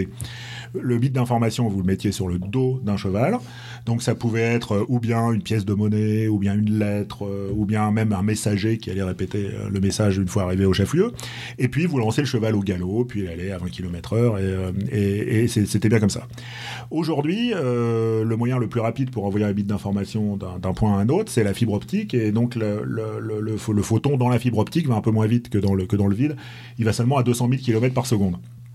Et donc, si on découpait aujourd'hui les départements selon le même algorithme que celui qu'on a employé à la fin du XVIIIe siècle, eh bien, on s'apercevrait que le département dans lequel on vit, là, là où, ici, et, je pense que ça, concerne beaucoup des, auditeurs, le, calcul sera peu différent, il irait jusqu'à la planète Uranus. Donc, la planète Uranus serait dans notre département, mais la planète Neptune serait dans la même région, mais dans le département voisin. Et voilà, donc, euh, donc ça veut dire que la taille des, des, départements est quelque chose de, de, tout à fait, euh, de tout à fait euh, ridicule aujourd'hui. Donc ça veut dire que euh, toute l'idée politique qu'on a eue au XXe siècle, que c'était bien de décentraliser, ben finalement, ça sert surtout à dupliquer d'une mairie d'arrondissement à l'autre des services qui font la même chose et qui ne se parlent pas. Et donc, euh, ça veut dire qu'il y aura aussi euh, nécessairement des émergences de pouvoirs mondiaux. Par exemple, le, il y a un pouvoir qui est faible, qui n'est pas très important, qui est celui de donner des noms de domaine sur, euh, sur le web. Eh bien, c'est une truc. fait pas partie aussi des gros euh, qui ont un peu tous les pouvoirs très centralisés. Euh bah, euh, en, en, tout cas, en tout cas, il, il, c'est une administration mondiale. C'est-à-dire, on ne peut pas imaginer que chaque pays distribue des, des, des, des, adresses IP et des noms de domaine indépendamment des autres. Bon, alors distribuer des adresses IP, des noms de domaine, c'est un peu sensible, c'est pas non plus euh, très très un grand pouvoir. Donc euh, donc on n'est pas euh, on n'est pas dans une entreprise qui accapare un pouvoir énorme, mais on ne peut pas imaginer cette entreprise au niveau de l'Union européenne avec ou sans Royaume-Uni. Ça ne change rien à la taille qui est à l'ordre de grandeur de l'Union européenne, qui est par exemple un trop petit pays. Oui. Mais alors justement sur cette logique de, de bits et de la taille jusqu'à qu Uranus, euh, par contre, autant euh, on a le département et le département d'à côté, où là on va même plus parler du département d'à côté, on est tous dans le même département, mais on a quand même une, une différence, c'est qu'on va avoir des, des communautés assez disjointes qui sont sur la même zone géographique. Ça rejoint ce que je faisais remarquer tout à l'heure, où finalement la géographie euh, est peut-être plus le, moyen de regrouper les individus pour créer un gouvernement ou des, règles. C'est vrai, c'est pour ça qu'il ne faut pas s'arrêter non plus au gouvernement, parce que ce n'est pas la bonne mesure. Et euh, je pense que il faut les, les, contre-pouvoirs de ces grandes entreprises du web. Bon, évidemment, j'ai commencé par dire les gouvernements parce que là, c'est ce qu'ils peuvent, c'est ce qui peut décider à, à, court terme.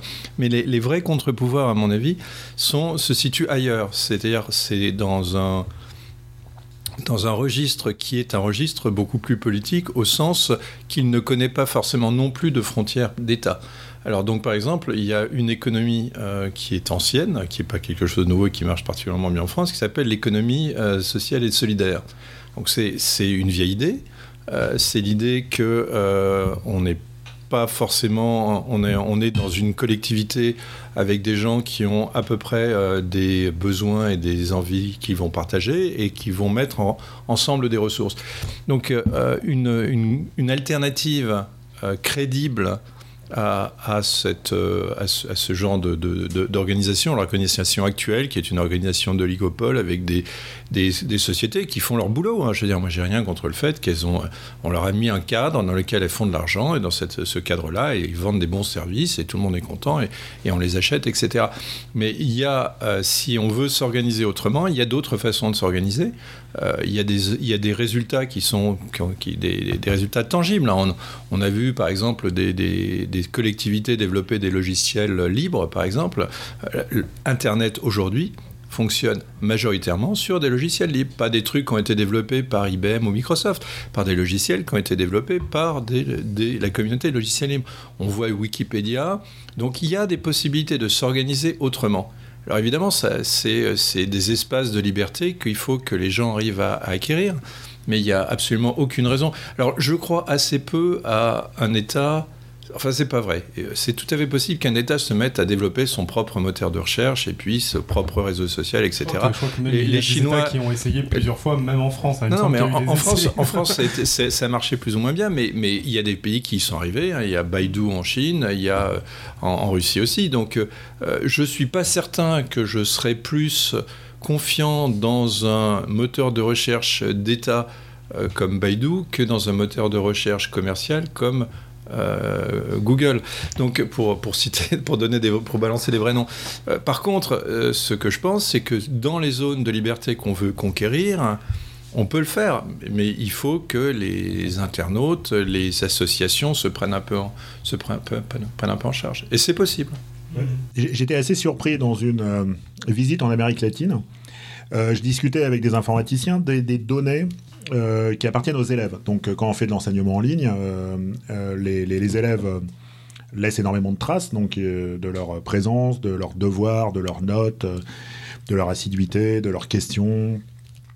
Euh, et donc, euh, j'insistais sur le fait qu'en France, on était très sensible au fait que ces données ne soient pas gérées par euh, des entreprises comme Amazon, qui est un hébergeur de cloud, un hébergeur d'espace de, stockage extrêmement, extrêmement efficace, qui, etc. Qui possède quasiment une, une majorité d'Internet aujourd'hui. Tout à fait, tout à fait. Donc, on avait, on avait, on avait décidé en, en, France, je leur expliquais qu'on avait décidé en France que ces données devaient être sur un ordinateur qui appartenait à l'État et qui était euh, situé sur le territoire euh, de manière à éviter que ces données soient vendues. Et donc il y, a, un commerce euh, potentiellement très, très, très lucratif à vendre euh, des, des, des, CV en fait de, de, gens qui sont directement issus de leur, euh, de leur interaction en ligne. Bon, donc on, on était très opposés à ça en, France et donc on a, on a développé, euh, par exemple, dans la plateforme France Université Numérique, on a, on a développé cette idée de ce qu'on appelle la souveraineté des données, que ces, ces données sont trop sensibles pour être n'importe où. Et en fait, j'étais très étonné. Enfin, pas, c'est pas, pas, si étonnant en fait quand on réfléchit, mais j'étais juste euh, bête.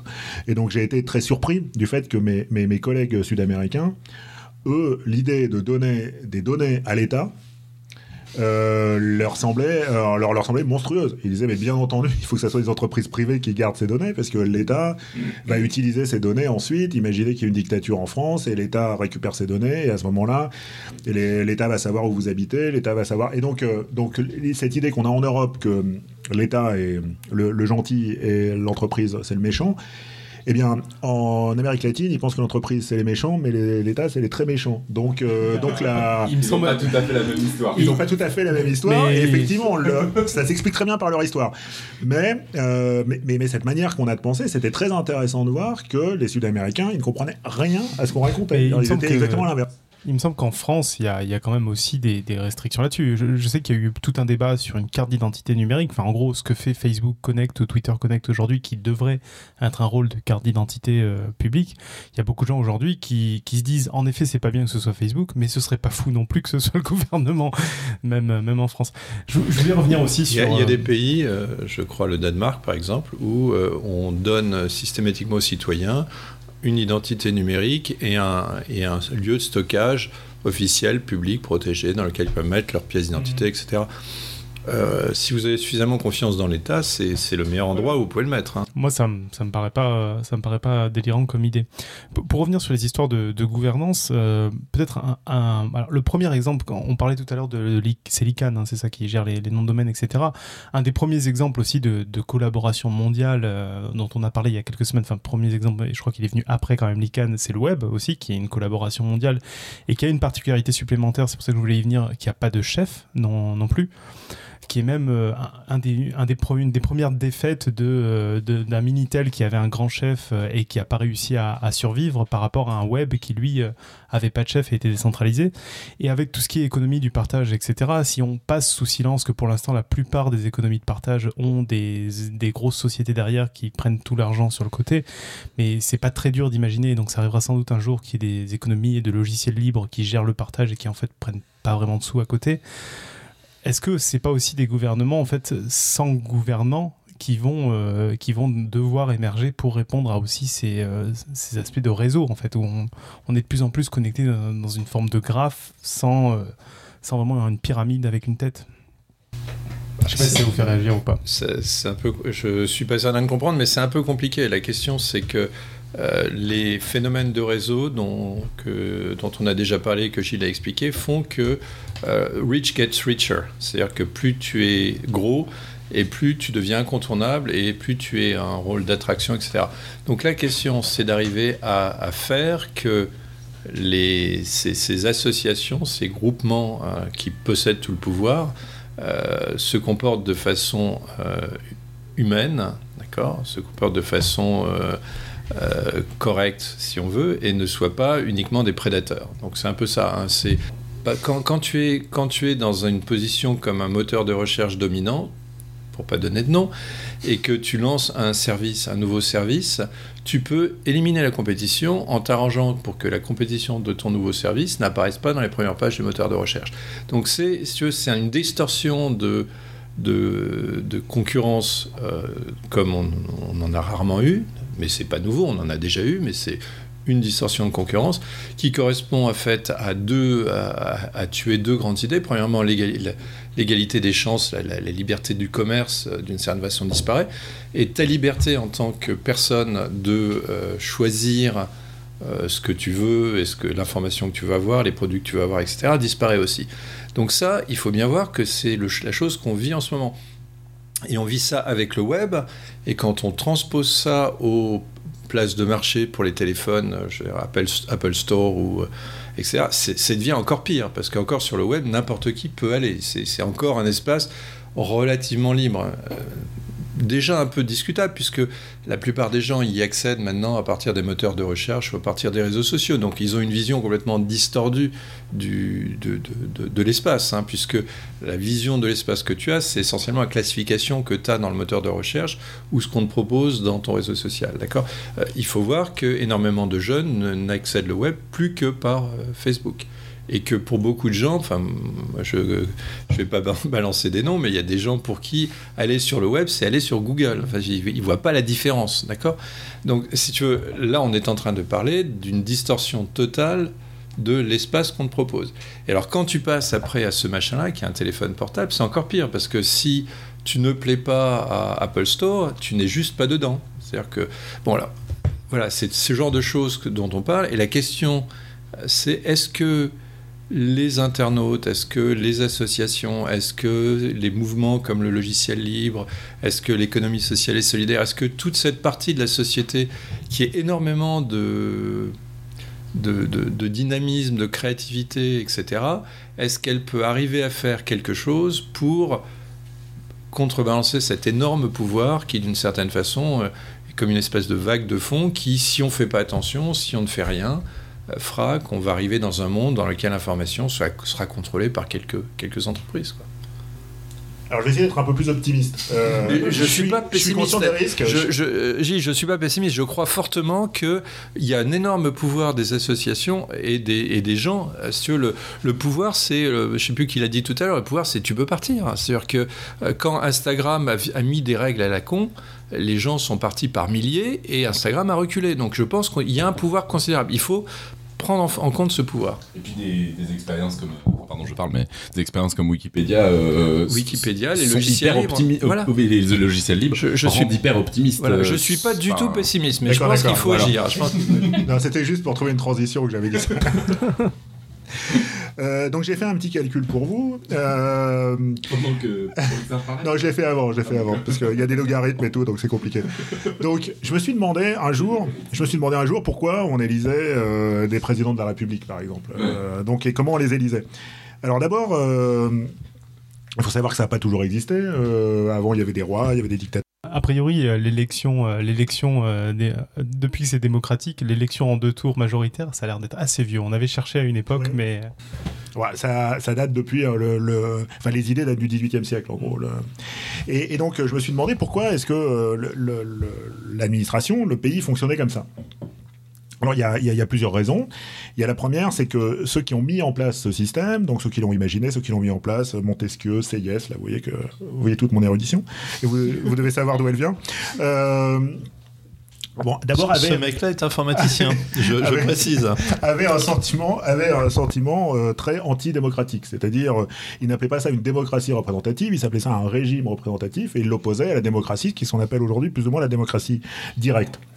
Mais euh, ce régime représentatif, il est quand même, euh, il a quand même un, un- un intérêt, c'est que euh, si vous élisez, mettons tous les 5 ans, un, un président de la République, mettons tous les 5 ans, parmi 32 candidats. Alors j'ai juste pris 32 parce que ça simplifie les calculs.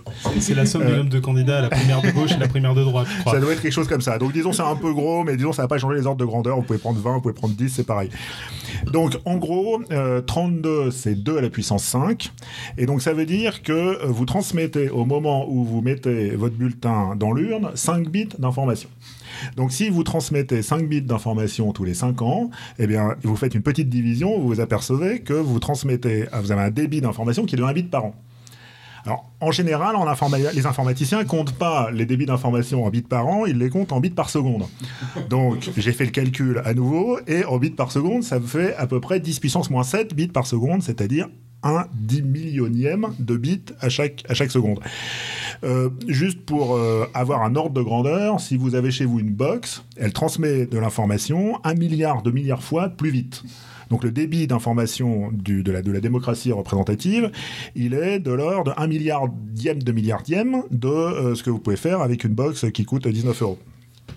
Donc c'est une vraie, une vraie particularité de, des régimes représentatifs, c'est euh, d'avoir des débits d'information que euh, on a rarement vu, euh, on a rarement vu dans l'histoire des choses qui ont aussi peu d'un un, débit, euh, un débit aussi faible. Et, donc on peut se demander pourquoi. Et la réponse c'est aussi que au, XVIIIe siècle, on a imaginé ces choses, au XVIIe siècle un petit peu avant au Royaume-Uni, mais quand on a imaginé ces choses, eh bien organiser une élection générale au, au- au niveau du, de, de, l'État tous les cinq ans, bah, c'était déjà beaucoup de beau- beaucoup de logistique, beaucoup d'organisation, et donc euh, le, prix, le, coût du débit euh, d'information était très élevé, et donc on était obligé d'utiliser des débits euh, aussi faibles.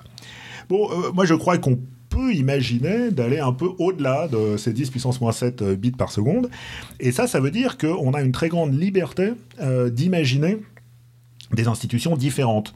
On n'est pas, n'a pas juste le choix entre faire comme les Français qui élisent un président tous les 5 ans et les Suisses qui votent di- directement Les Anglais qui font un ou, référendum. ou les Anglais qui font un référendum, euh, il y, a, il y a une extrêmement grande euh, euh, diversité des solutions politiques qu'on peut imaginer une fois qu'on a un débit d'information un, un- un peu plus grand. Et parmi les, parmi les, les- les- les questions qu'on peut se poser, c'est quel est le rôle des personnes?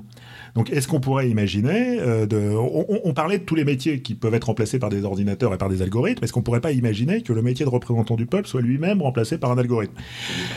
Je le propose pas exactement pour demain. Je pense que c'est pas juste remplacer euh, le maire d'une ville par un algorithme auquel les administrés euh, pourraient envoyer des mails et puis qui ensuite prendrait la meilleure décision pour la ville. N'est pas un système qu'on peut imaginer pour demain.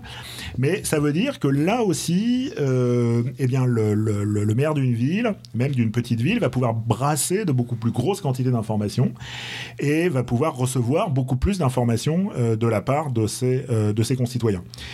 Après, Je pense, si je peux me permettre de t'interrompre, il y a aussi un point de vue qui est assez important au niveau de fonctionnement de la ville. c'est pas juste le maire de la ville, c'est aussi le citoyen. Le, le, citoyen de la ville, il y a 40 ans, avait énormément de difficultés à savoir ce qui se passait. C'est-à-dire que qu'est-ce qu'il fallait faire? Bah, Il fallait euh, qu'il euh, essaie d'assister euh, au conseil municipal. En général, c'était compliqué. Qu'il aille lire les comptes rendus de conseil municipaux, c'est compliqué. Dans les villes bien gérées maintenant, le conseil municipal est en ligne et il y a énormément de open data qui, qui font que le citoyen de base a une visibilité alors, je, je dis pas à tout le monde parce que les gens, ils ont tous, ils ont des gosses, ils ont des trucs à faire, ils sont. et- ils- je dis ça, je vise personne. C'est compliqué. Ils n'ont pas tous le temps de passer leur soirée à aller éplucher les comptes de la mairie. Mais il y en a qui peuvent le faire et il y en a qui le font. Et donc, euh, c'est, euh, je te repasse la parole, Gilles, mais juste ce point de vue-là, c'est que peut-être dans le cadre de d'une meilleure démocratie, peut-être que le- un des points importants, c'est que le citoyen est beaucoup mieux informé. Et quand on regarde, par exemple, les printemps arabes, même si ça s'est pas bien placé et tout, ça n'a pas jo- toujours été hyper idéal. L'informa- le- le- L'effet majeur des nouvelles technologies dans les printemps arabes, c'est le fait que les citoyens étaient au courant de ce qui se passait, ce qui n'était pas le cas avant. Gilles, vas-y. Euh, J'avais à peu près terminé en fait.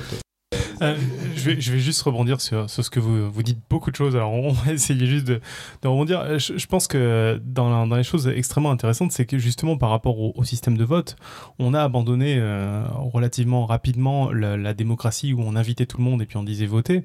Et on est à une époque où on peut se permettre de refaire ça, de refaire participer tout le monde. Ça rejoint euh, l'idée de dire on est tous informés, on est capable de faire participer tout le monde.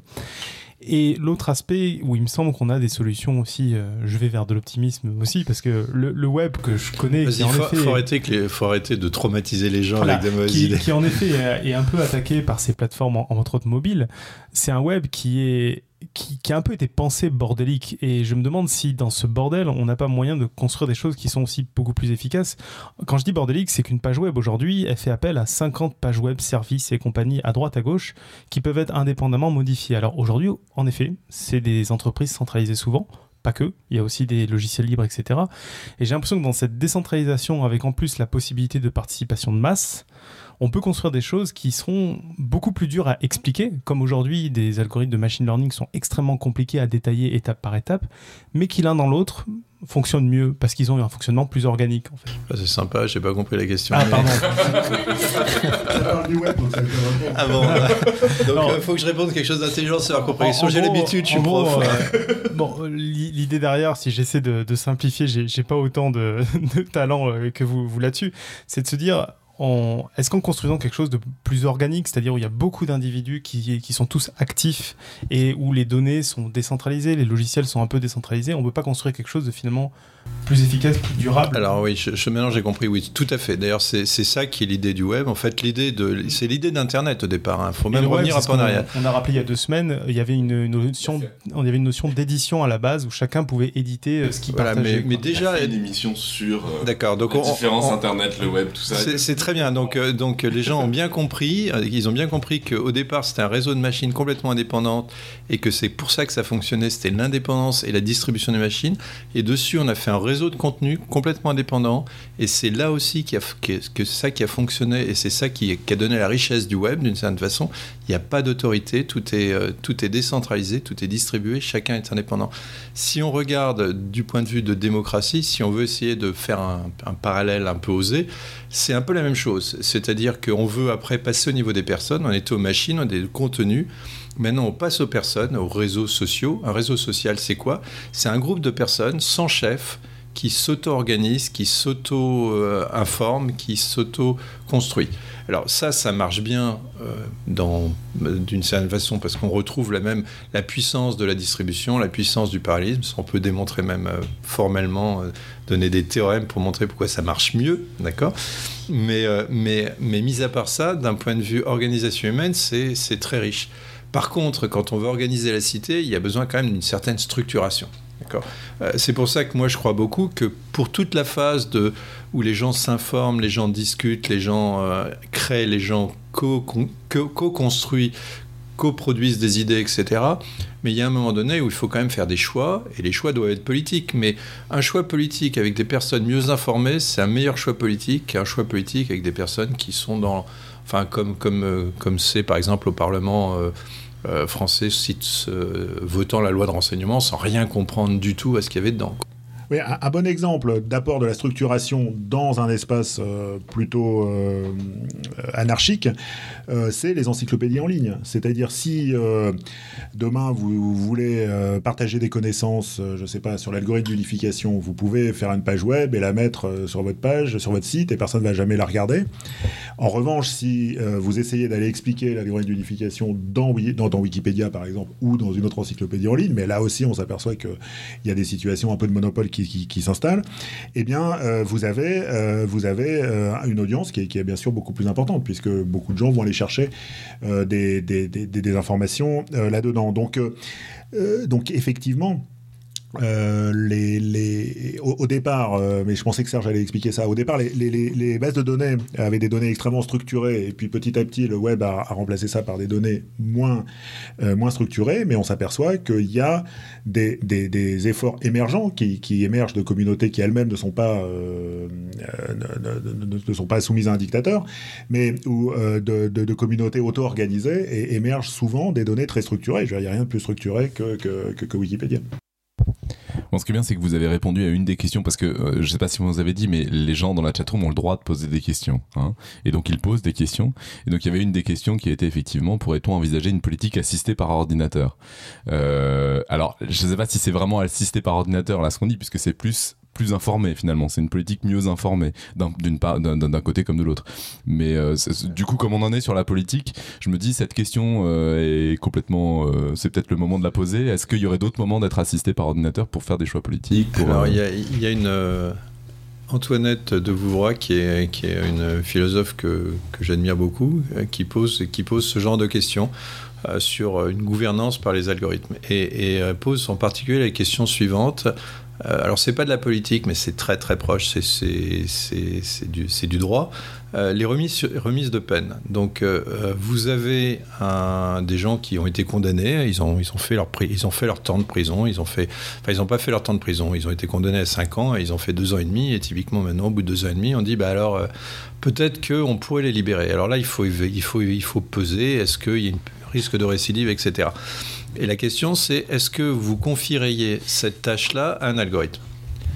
Et, c'est une, c'est une bonne question. Est-ce qu'on ferait ce genre de choses? Alors, euh, première réaction, c'est si j'ai un algorithme qui se trompe moins ou que je peux mesurer, comme étant meilleur qu'un qu'un juge. Parce que, alors les juges, encore une fois, il y a plein de problèmes avec les juges. En particulier, on a montré aux États-Unis que suivant euh, l'heure de la digestion, par exemple, ils avaient des... mais non, mais c'est bête, mais c'est vrai, c'est des êtres humains et s'ils ont mangé, euh, s'ils viennent de manger, ils n'ont pas les mêmes, ils ont pas les mêmes réactions. C'est normal. Un ordinateur, au moins, il donnera le même résultat à 2 heures de l'après-midi qu'à 4 heures de, qu'à 4 heures de l'après-midi. C'est con, hein, mais on est, on est en train de vivre ça, même même sans aller sur la politique, on est en train de vivre ça avec les voitures autonome. Où euh, le, grand débat du moment, c'est une voiture euh, qui, a le choix entre écraser un passant, euh, écraser, écraser cinq passants ou, se suicider le passager. Qu'est-ce qu'elle doit faire? Et si l'algorithme décide, forcément le choix sera mauvais. Si c'est l'humain qui fait au mieux et qui réagit en fait instinctivement sans savoir trop ce qu'il fait, bah, on préfère. Bah, alors, on pourra parler de, de ça, c'est un autre problème qui est très intéressant. Mais revenons, revenons à notre juge. Donc supposons qu'on ait un juge qui fasse moins d'erreurs. Euh, que qui, un, ordinateur qui fasse euh, plutôt euh, un meilleur score, suivant une mesure, la mesure que vous voulez, euh, précise et tout. Est-ce que vous seriez content de déléguer ce euh, travail extrêmement humain qui est une décision de justice de libérer ou non une personne à un ordinateur? Alors moi j'ai essayé de m'en tirer en disant à Antoinette Vouvroy, non mais on va pas faire comme ça, on va faire des, juges qui seront aidés par l'ordinateur. Et elle a complètement écarté à, juste titre ma proposition en disant mais non parce que un, un humain qui sera aidé par un ordinateur va se va, se va laisser complètement l'ordinateur décider. C'est-à-dire que si l'ordinateur dit je le libère pas, il n'y a aucun humain qui va oser le faire parce que ce serait prendre un risque considérable. S'il y a une récidive, il sera responsable. Donc l'humain va se protéger complètement en disant je suis ce que fait l'ordinateur. Donc voilà, c'est une question, c'est des questions comme ça qui vont se poser avec avec l'intelligence artificielle. Est-ce que euh, on est d'accord pour laisser une responsabilité aussi importante à un, ordinateur qui n'aura pas peut-être l'empathie euh, que pourrait avoir un juge, mais qui d'un autre côté se tromperait pas, euh, ne serait pas influencé euh, par sa digestion, est-ce qu'on le laisserait choisir ou pas? J'avais été euh, assez surpris, euh, assez choqué même euh, il y a quelques années quand j'avais assisté à un débat sur le meilleur moyen de d'avoir la, paix sociale, de ne pas avoir de délinquance, bien sûr dans les banlieues puisque c'est toujours là qu'il y a la délinquance. Et, le, débat opposait deux personnes, l'une favorable à plus de prévention, l'autre favorable à plus de répression.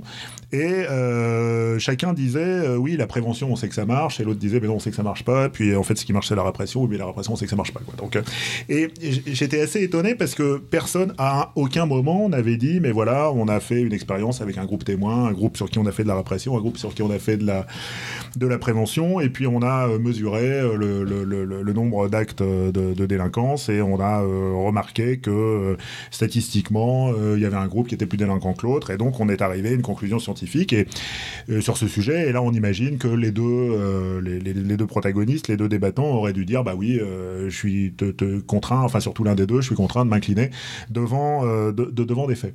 Et il y a énormément de décisions politiques qui sont prises comme ça, c'est-à-dire euh, vous voulez ouvrir les magasins le dimanche, vous voulez fermer la gare, vous voulez mettre un bus, vous voulez fermer une crèche, ouvrir une école, etc. Il y a des gens qui ont des opinions qui sont est-ce que, est -ce que ça va être comme ci, est-ce que ça va être comme ça? Euh, et, finalement, on prend la décision sans vraiment savoir euh, quel va être l'impact. Et puis, en, général, l'impact, on le mesure après. Mais comme on ne sait pas ce qui se serait passé si on avait pris la décision inverse, euh, on peut juste dire, on peut juste comparer le réel au virtuel. Et il, semble, il me semble que dans la notion de, de, politique assistée par ordinateur, il y a cette idée de possibilité de modéliser des phénomènes sociaux. Par exemple, les géographes font plein de modèles qui posent la question qu'est-ce qui se passe si on met une gare, qu'est-ce qui se passe si on met un aéroport, est-ce que la population va croître, est-ce que la population va décroître, etc.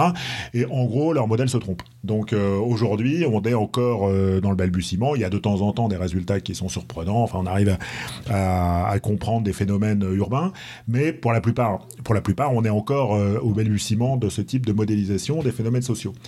Mais supposons qu'on arrive, qu'on fasse des progrès, il n'y a pas de raison qu'on n'en fasse pas, et euh, avec plus d'expérience et en, comprenant mieux les modèles, il est, possible que demain, on sache répondre à la question, si on met une gare, si on ferme une ligne de train, si on ouvre une ligne de bus, voilà les effets que ça va avoir sur le, sur le, paysage, la population, etc. Et, là, si on est capable de le faire, à ce moment-là, euh, la décision politique devrait être beaucoup plus, euh, pour être beaucoup plus informée, et elle devrait être beaucoup moins sujette à l'opinion et beaucoup plus sujette à la, à la connaissance. Et ça, je crois qu'il y, y, a une possibilité ici d'une vraie évolution du politique, parce que la, la, la, décision qui est prise, mais qu'elle soit prise d'ailleurs par un élu, qu'elle soit prise par une assemblée de citoyens ou quoi, elle est quand même aujourd'hui très peu fondée sur les faits est très peu fondée sur des anticipations. Et ces anticipations, si on a un jour des, des, des modèles informatiques qui permettent de modéliser ces phénomènes, euh, les, les, décisions pourraient être beaucoup plus informées. Donc ça, je pense que c'est une dimension importante de cette euh, idée de politique assistée par ordinateur. Et tu as peut-être raison dans le sens où le fait de déjà poser la question, euh, c'est ça qui est intéressant. Si on commence à poser la question en disant... Est-ce que le choix d'un est-ce que le choix d'un ordinateur sera aussi bon que le choix d'un être humain? Ça demande déjà à, modéliser la, à, formaliser la question. Hmm. En particulier, ça, ça, demande à poser déjà la question, ça veut dire quoi meilleur? Ça, c'est pas du tout évident de savoir si c'est meilleur. Est-ce que c'est, est-ce qu'on veut minimiser le nombre de récidives? Est-ce qu'on veut minimiser, le, la, je sais pas, si, est-ce qu'on compte 10, 10 pour une, une, récidive et puis 1 Parce que si on veut vraiment minimiser les récidives, il suffit de garder tout le monde en tôle. Ça, ça marche bien. Et il y a des gens qui proposent ça d'ailleurs, de mettre tout le monde en et de, et de les garder en prison. Donc euh, la question, c'est d'arriver à trouver une, à formaliser une, une fonction de coût. À partir du moment où on a formalisé une fonction de coût, on est déjà sur ce que tu dis, c'est-à-dire d'essayer de formaliser, de mieux étudier les phénomènes sociaux. De formaliser une question de coût, c'est formaliser ce qui est bien et ce qui est pas bien. Oui, bah, bah, je sais pas. Par exemple, dire euh, si euh, s'il y a une récidive, je compte euh, que j'ai perdu 10 points, et si j'ai mis quelqu'un en prison, j'ai mis quelqu'un en liberté qui n'a pas fait de récidive, j'ai gagné un point. C'est complètement stupide, mais au moins je, je peux comparer les deux risques. sinon, sinon, encore une fois, si je fais ça de façon naïve, la solution simple, c'est de garder tout le monde en tôle, y compris ceux qui n'ont rien fait. Hein.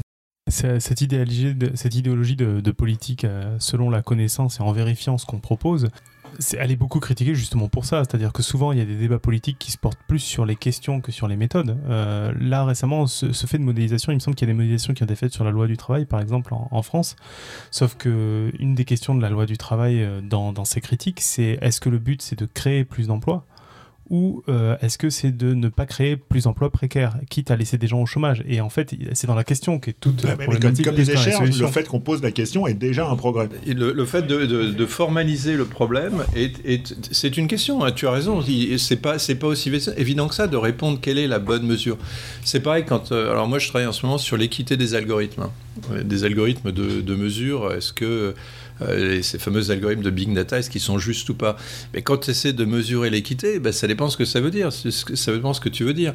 Euh, est-ce que c'est juste de donner une bourse à, un étudiant d'une minorité pour euh, rééquilibrer le nombre de personnes de cette minorité qui aura, qui, aura accès aux études? Ben, c'est juste d'un point de vue du groupe, mais c'est injuste d'un point de vue individuel. Donc la notion même de choisir une politique, de choisir la définition d'équité, c'est déjà un problème politique.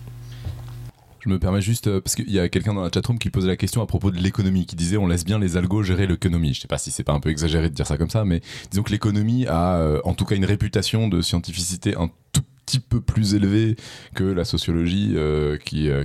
Est-ce que c'est justifié ou pas? C'est une énorme question. Je pense qu'on va recevoir bientôt quelqu'un sur l'économie qui pourra nous, nous dire ce qu'il en pense. Il euh, y a des gens qui prétendent que les économistes sont d'accord sur certains points. J'ai des gros doutes, mais en tout cas sur l'économie, je sais pas si vous avez une position différente ou si sur le, voilà, le fait de se faire assister effectivement par des modèles Est-ce qu'il y a des modèles qui semblent suffisamment robustes? Enfin, après, c'est pas votre boulot non plus, mais. Euh. Disons, euh, on peut critiquer les modèles tels qu'ils sont euh, aujourd'hui, tels qu'ils seront demain. bon, là-dessus, ça serait compliqué. Il faudrait vraiment faire une grande il faudrait prendre des, exemples, et puis il y, a des modèles qui marchent bien, il y a des modèles qui marchent pas, et puis il y a des modèles qui expliquent pourquoi il y a des prévisions qui sont impossibles, et ça c'est aussi intéressant. sur, la question même du, modèle, le, fait qu'on cherche à modéliser est en soi bien, et on comprend aussi comme ça certaines limitations des modèles. par exemple, euh, avant qu'on ait des, modèles algorithmiques, euh, on essayait de, de, de, construire des théories qui expliquaient le monde. Donc, par exemple, euh, Newton propose trois équations qui expliquent les, lois de Newton, qui expliquent la mécanique. Et ensuite, il y a une chose importante, c'est d'être capable de, confronter les résultats de la théorie de Newton à des observations qu'on fait sur des éclipses, sur des pommes qui tombent des arbres, etc. Bon. Et euh, quand les observations et la théorie euh, divergent, bon, bah, on se dit qu'il y a un problème avec la théorie et qu'il faut l'abandonner ou la, changer de fond en comble. Avec les modèles euh, algorithmiques, on a une possibilité d'avoir des théories beaucoup plus complexes. C'est-à-dire là où la, théorie de Newton tenait en trois lignes, euh, enfin trois équations, euh, bon, bah, on peut écrire aujourd'hui des, modèles de phénomènes sociaux, euh, des, modèles de, de, plein de phénomènes, de phénomènes physiques aussi, qui, qui sont extrêmement complexes et qui, du fait de leur complexité, dépendent de beaucoup de paramètres. Et donc, assez souvent, quand il y a un modèle qui ne correspond pas à la réalité, on se dit ah oui, mais il suffisait un peu de changer un paramètre et hop, du coup, ça correspond à la réalité. Et donc, ça veut dire que cette, cette vision qu'on avait un petit peu, simple, disons, dans la lignée de Karl Popper, de il y a une théorie, il y a des faits, il faut les comparer, puis les faits peuvent réfuter la théorie, on s'aperçoit qu'on a besoin aujourd'hui euh, d'un nouveau Karl Popper. C'est-à-dire on a besoin aujourd'hui de penser euh, la confrontation de, faits qu'on observe avec des théories euh, très complexes. Et, l'économie me semble avoir tout à gagner d'avoir des modèles plus complexes que les modèles qu'elle a, qu'elle a aujourd'hui, même si euh, il y a certains phénomènes qui sont simples, on peut les modéliser par des, des, modèles simples, mais il y a des modèles euh, complexes, il y a beaucoup d'agents économiques par exemple, et, euh, qui, méritent d'avoir des, des, modèles complexes, mais avec cette question de comment est-ce qu'on confronte un modèle complexe à, la réalité, et, comment est-ce qu'on évite d'avoir suffisamment de paramètres pour qu'en changeant un paramètre, on arrive toujours à tout expliquer. Ça, c'est une vraie, une vraie question euh, sur laquelle on a très peu de réponses aujourd'hui. C'est une question qui émerge en fait à peine euh, aujourd'hui de, l'analyse, de l'analyse de la scientificité de ces modèles. Oui, et qui plus est une question, euh, si je rebondis sur ce que, disait Serge tout à l'heure, par exemple, sur le, aujourd'hui, il y a Google qui est soupçonné plutôt par Trump hein, de promouvoir la campagne de Hillary Clinton dans ses résultats. Et c'est des choses qui sont très dures à mesurer, justement, de, faire du reverse engineering sur les algorithmes et d'essayer de, de voir des orientations d'algorithmes. C'est pas si compliqué. Alors, c'est, voilà, ça dépend de quel algorithme. Quand on a, quand on a, il y a certains algorithmes, c'est compliqué de savoir ce qu'ils font et, et de les mesurer. Dans les algorithmes de type moteur de recherche, parce que là, c'est ce que accuse Trump. Dans les algorithmes de type moteur de recherche, c'est finalement beaucoup plus simple parce que on a des quantités de données considérables et donc les statistiques permettent de le faire. Quand, euh, par exemple, la communauté européenne s'est inquiétée de vérifier que le moteur de recherche Google euh, biaisait les résultats en faveur de ses services par rapport à d'autres services, euh, ça n'a pas été si compliqué que ça de le vérifier. C'est pas si, pas si difficile. Et d'une certaine façon, c'était un peu le, secret de Polichinelle. Il y avait plein de gens qui l'avaient mesuré. La question, c'est l'autorité pour faire ça. La question, c'est que euh, moi, personnellement, j'étais un grand fan de Google. Donc, j'étais persuadé, j'ai des copains chez Google qui m'expliquaient la théorie du mur. Chez Google, il y a un mur qui partage le moteur de recherche de toutes les autres activités de l'entreprise. Et le moteur de recherche ne dépend pas des autres activités de l'entreprise. Et moi, c'est des potes. Je les croyais. Je suis naïf. Je les ai cru. Et puis, j'ai rencontré régulièrement des mecs qui me disaient Non, mais ça va pas, t'es complètement idiot. Moi, j'ai vu. euh, moi, je, faisais un moteur de recherche. Je faisais un commerce comparatif euh, sur Internet en Angleterre et le jour où, où euh, Google a sorti le sien, euh, mes pages sont passées de la, du haut de la première page au bas de la première page, puis à la deuxième, puis à la troisième. En trois semaines, j'avais disparu et j'ai fermé ma boîte. Donc voilà. C'était un secret de Polichinelle d'une certaine façon, dans le sens où il y avait plein de gens qui l'avaient vu. Ils le voyaient comme, euh, quand vous avez une start-up et que vous regardez votre concurrent et que vous voyez euh, votre, page descendre dans le moteur de recherche et votre produit euh, diminuer en- Vous le savez, mais la question, c'était pas ça. La question, c'est est-ce qu'il y a une autorité qui est capable de dire c'est vrai, de mesurer que c'est vrai? Donc statistiquement, c'est mesurable. Parce qu'on est dans des grands chiffres, on est dans des grandes mesures. Euh, donc statistiquement, c'est mesurable. Le problème, c'est pas la mesure. Le problème, c'est l'organisme responsable, l'organisme qui, qui a une autorité pour mesurer ça. Et ça, d'une certaine façon, il n'y en a pas. Ah, alors c'est parfait parce que ça va nous permettre de boucler et de reboucler sur les débuts sur l'éducation avant d'en arriver à, une conclusion un peu intelligence artificielle. C'est que du coup, euh, une autorité comme ça, il faudrait, euh, il faudrait en fait qu'elle soit éduquée parce qu'en fait, un des problèmes de créer ce genre d'autorité, etc., c'est de, de réussir à faire comprendre ce qu'elle va faire et ensuite de la, de la former de manière à ce qu'il y ait suffisamment de spécialistes à l'intérieur mais qui soient aussi capables d'être en lien avec le peuple, etc., avec les, les autorités politiques pour, euh, pour faire comprendre. Et, un autre élément, c'était plus là où était l'objet de ma question, je vais essayer de me raccourcir, sinon euh, Serge, à chaque fois, euh, euh, je pose des questions qui n'ont pas de point d'interrogation, donc c'est pas un bon signe.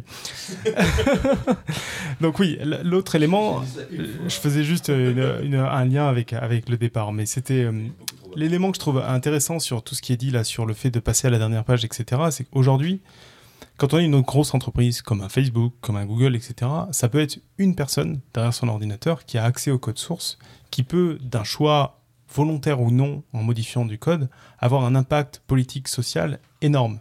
Et volontaire ou non, c'est là où j'insistais. Est-ce que c'est le, est-ce que c'est le rôle des informaticiens, des développeurs, d'avoir ce rôle-là, politique, social, cet impact-là Oui, non, est-ce que ça doit le devenir?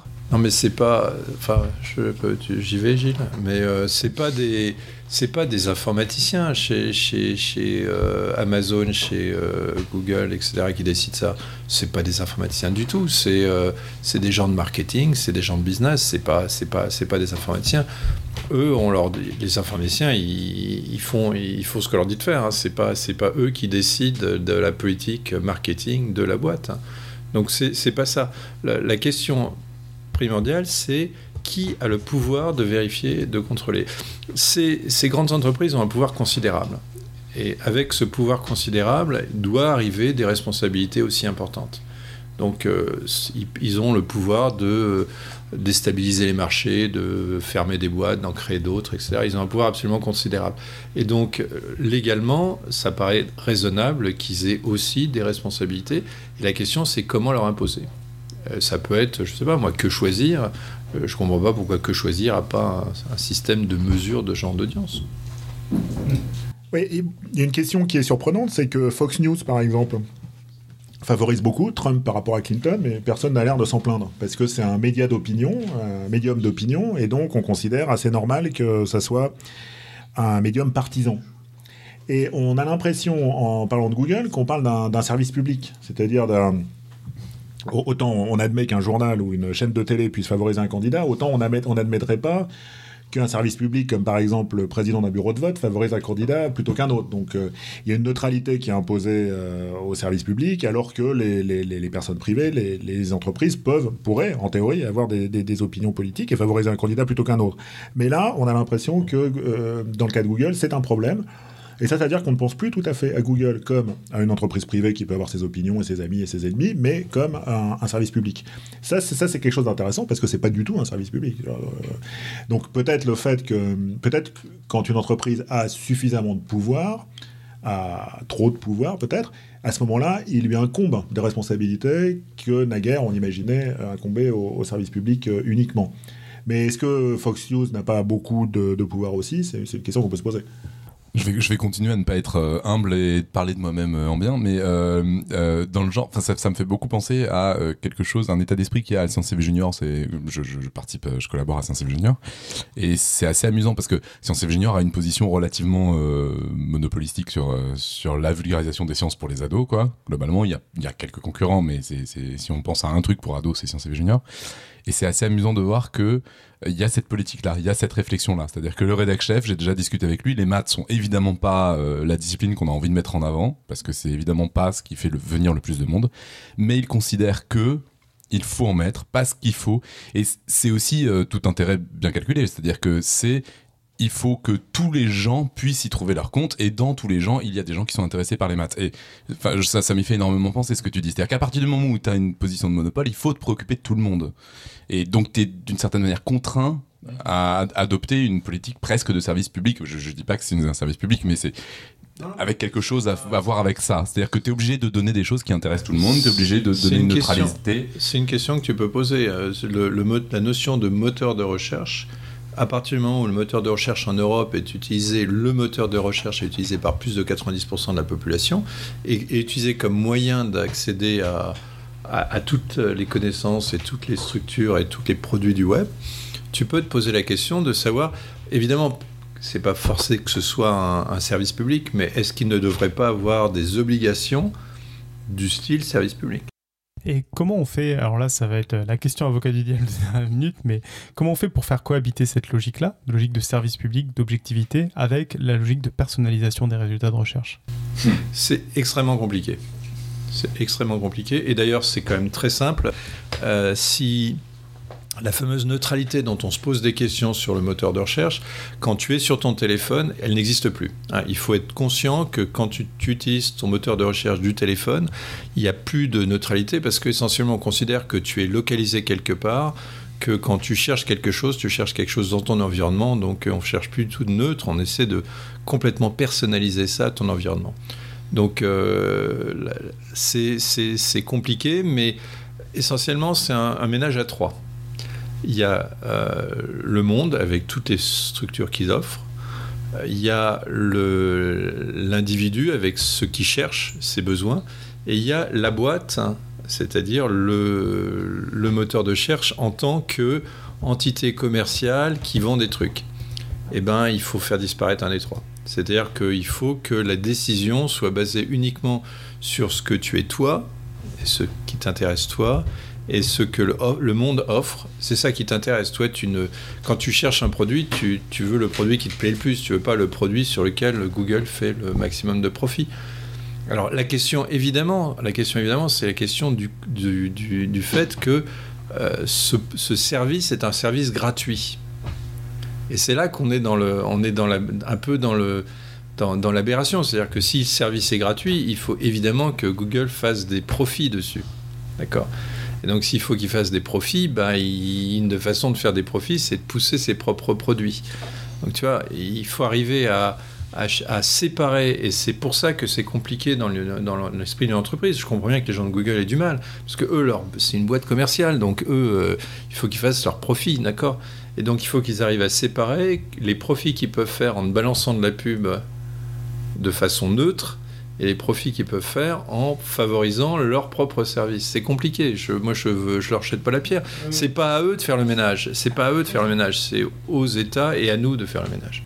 Bon, je vous propose de passer à, l'intelligence artificielle, sinon on va jamais finir euh, cette soirée. Euh, surtout que je pense qu'on a, qu'on a des gros sujets là. Euh, on a que deux questions, on, avait des questions sur l'intelligence artificielle, mais je pense qu'elles vont prendre du temps, je ne sais pas pourquoi. La première, c'est au sujet de tests de Turing au sens très large. Quand on a fait l'épisode sur le deep learning, qui a ouvert la saison, donc on est content de la fermer justement en parlant de ça on s'est rendu compte que le test de Turing, c'est un peu ce marronnier qu'on ramène, qui commençait à dire euh, il faut qu'un ordinateur puisse, puisse berner un humain pour qu'il soit intelligent. Puis quand il a réussi à berner un humain, on s'est rendu compte qu'il avait quand même l'air sacrément con en bernant un humain. Donc on s'est dit il faut qu'il gagne aux échecs. Il a gagné aux échecs, euh, il avait encore l'air bête. Il fallait qu'il puisse cuisiner, il a pu cuisiner, il avait encore l'air bête. Là, il vient de gagner au Go, il n'a pas encore l'air super malin malin.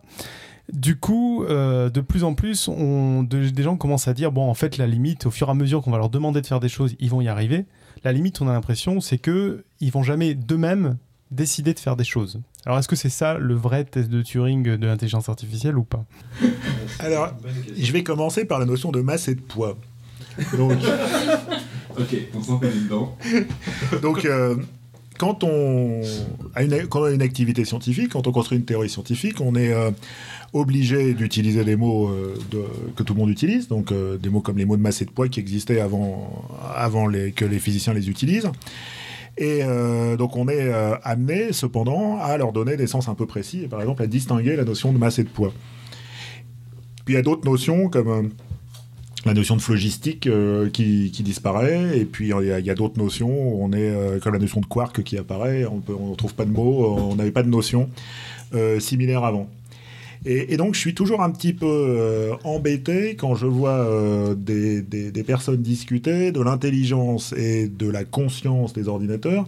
Et donc, j'ai un peu tendance à leur demander mais comment est-ce qu'on définit l'intelligence et comment est-ce qu'on définit la conscience? Et, je suis doublement embêté quand je vois des collègues informaticiens qui ont l'air de considérer que tout le monde sait ce qu'est la conscience et tout le monde sait ce qu'est, l'intelligence.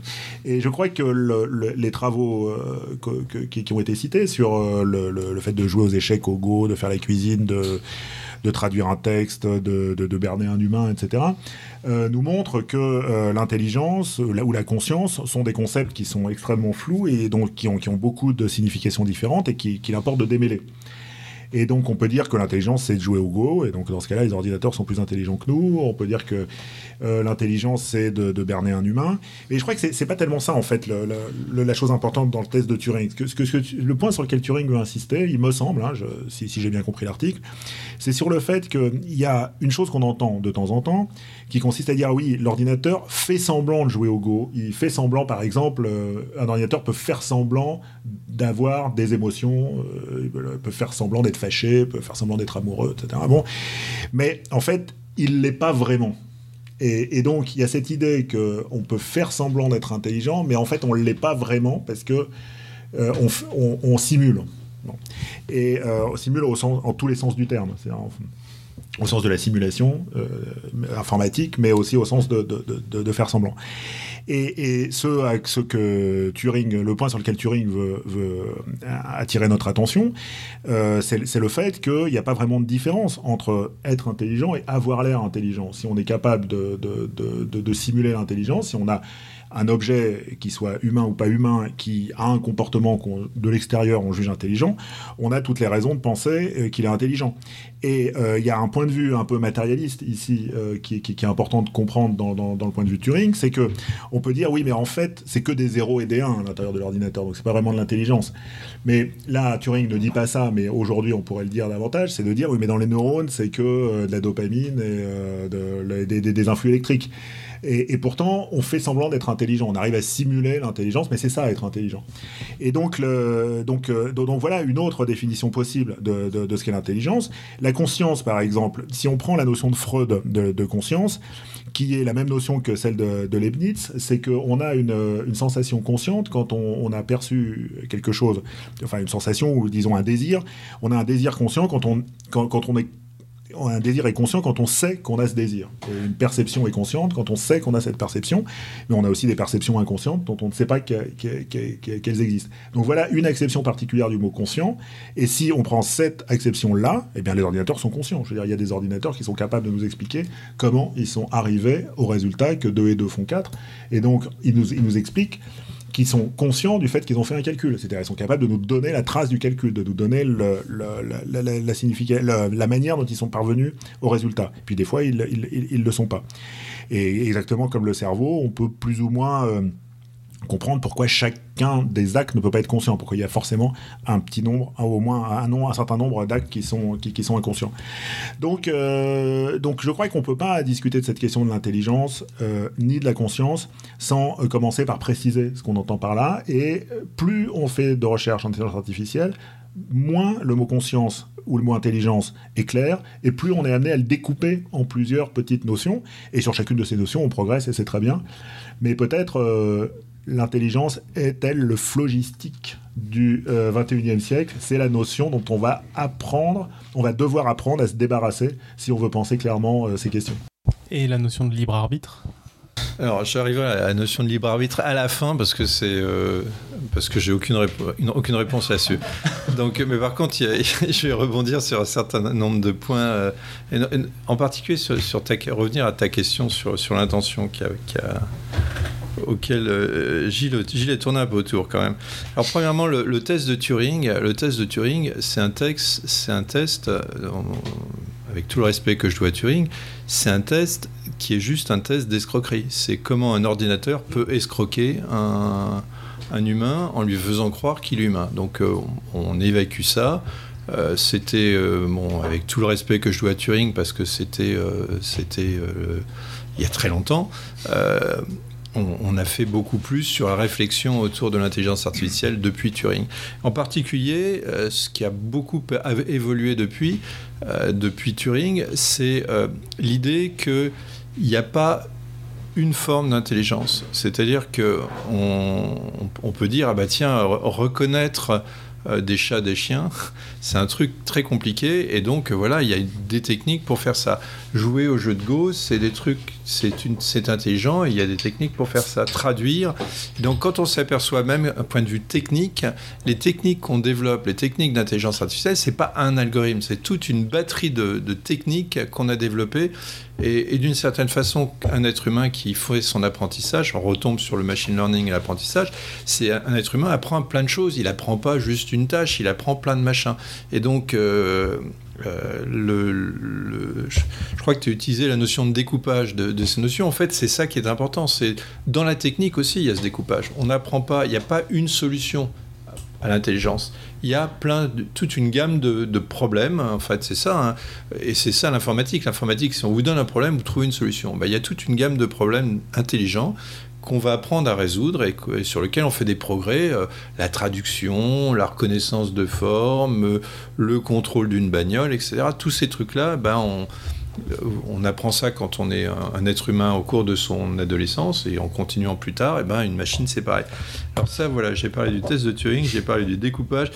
Alors je pense qu'on parle beaucoup trop de conscience. Je pense qu'il y a quelque chose qui est extrêmement important, enfin en tout cas que moi m'intéresse énormément, c'est l'inconscience, l'inconscient. Et en fait, euh, quand tu as, parlé de Freud, Freud s'intéresse énormément à l'inconscient. Et, d'une certaine façon, tu as l'air d'être très passionné par le machine learning, mais le machine learning, c'est beaucoup de l'inconscient. Le machine learning n'essaie pas de comprendre euh, les achats que tu fais sur, euh, sur Internet de façon consciente. T'en as rien, tu as, fait plein d'achats sur Internet et il s'aperçoit que tu achètes plutôt ça et ça et ça. Et ça n'a rien de conscient, c'est complètement, c'est à partir de tous les signaux que tu donnes, essayer de déterminer l'inconscient. Et donc, d'une certaine façon, le machine learning s'intéresse beaucoup plus à l'inconscient qu'au conscient. Et donc, euh, d'une certaine façon, les ordinateurs ont aussi appris à parler d'inconscient. Alors après, on en arrive au sujet de départ qui était est-ce que les, est-ce qu'ils ont des intentions? Est-ce que les gens ont beaucoup d'intentions c'est pas c'est pas si évident que ça comme réponse. C'est pas si évident que ça parce que euh, essentiellement, moi je vois, je, on, m'a mis là, j'ai appris à l'école, on m'a dit ah bah t'es bon en maths, t'as qu'à en prépa, j'ai suivi la prépa, puis j'ai fait toute ma petite vie.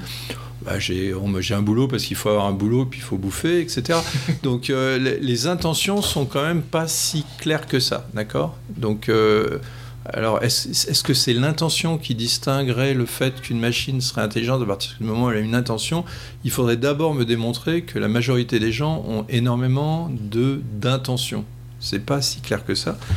Et je sais plus qu'est-ce, quelle était ta dernière question. Je crois que c'était ça. C'était ça. Euh, sur, l'intention, la, seule chose qu'on peut dire aujourd'hui, c'est que aujourd'hui, c'est les humains qui demandent aux machines de faire des choses a priori. Quoique, en disant ça, je me rends compte que sur Internet, il y a souvent l'inverse qui arrive, où il y a des machines qui nous demandent de remplir des choses.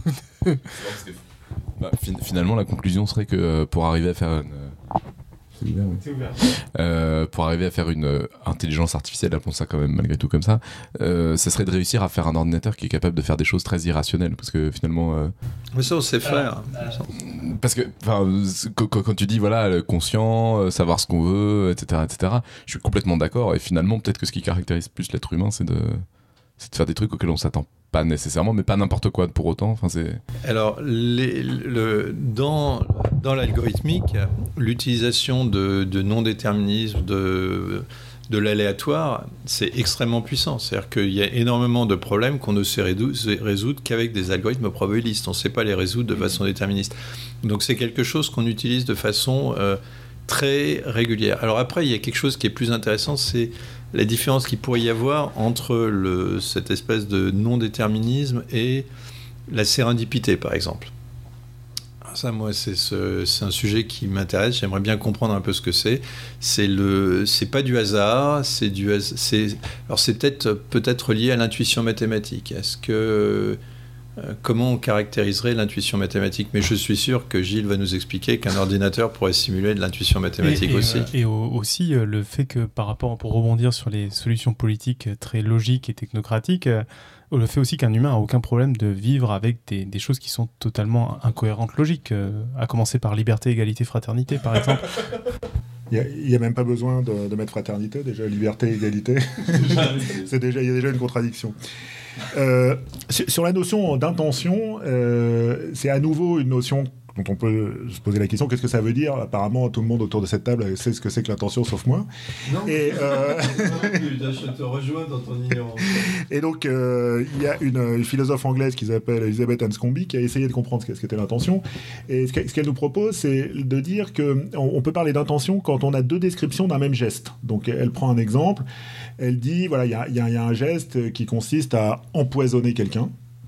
Et puis, euh, il y a un geste qui, est, qui consiste, c'est le même geste, mais qu'on décrit d'une autre manière, qui consiste à ouvrir une petite fiole et euh, verser dans son whisky euh, un liquide qui était précédemment contenu dans la fiole, puis refermer la fiole et lui tendre son whisky avec un air innocent.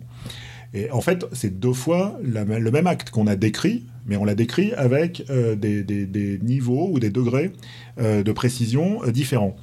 Et elle, pose la question, quelle est l'intention de verser un liquide dans le verre de whisky d'une personne?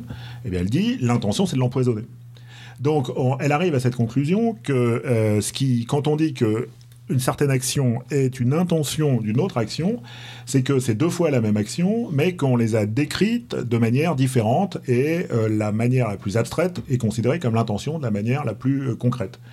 Et donc après, elle euh, on peut itérer ça et dire voilà, il y a un, geste qui, consiste à euh, contracter euh, les muscles du doigt, euh, pencher le poignet vers la gauche, etc. Et quelle est l'intention de ça? Eh bien, c'est de verser un liquide dans le verre de whisky. Et quelle est l'intention de ça? Ben, C'est d'empoisonner cette personne. Et donc, on peut avoir comme ça des dizaines d'enchaînements. Si on prend cette notion d'intention, on s'aperçoit que les ordinateurs ont beaucoup plus d'intention que nous. Euh, par exemple, euh, quand on prend un même programme qui peut être décrit de deux manières différentes, on peut le décrire dans un langage de programmation habituel, mais ensuite on va le traduire dans, un, dans un langage de plus bas niveau où une instruction du langage de haut niveau va correspondre à plusieurs instructions du langage de bas niveau. Donc mettons par exemple que dans le langage de haut niveau, on a écrit euh, x égale 1, et puis dans le langage de bas niveau, ça se traduit par euh, je sais pas quoi, euh, load immédiat 1, push pop, blablabla. Et on peut dire mais à quoi sert quelle est l'intention qu'il y a derrière chacune de ces instructions du langage de bas niveau Et la réponse, c'est eh ben, ce qu'on veut faire, c'est faire x égale 1. C'est l'instruction qui se trouve dans le langage de haut niveau.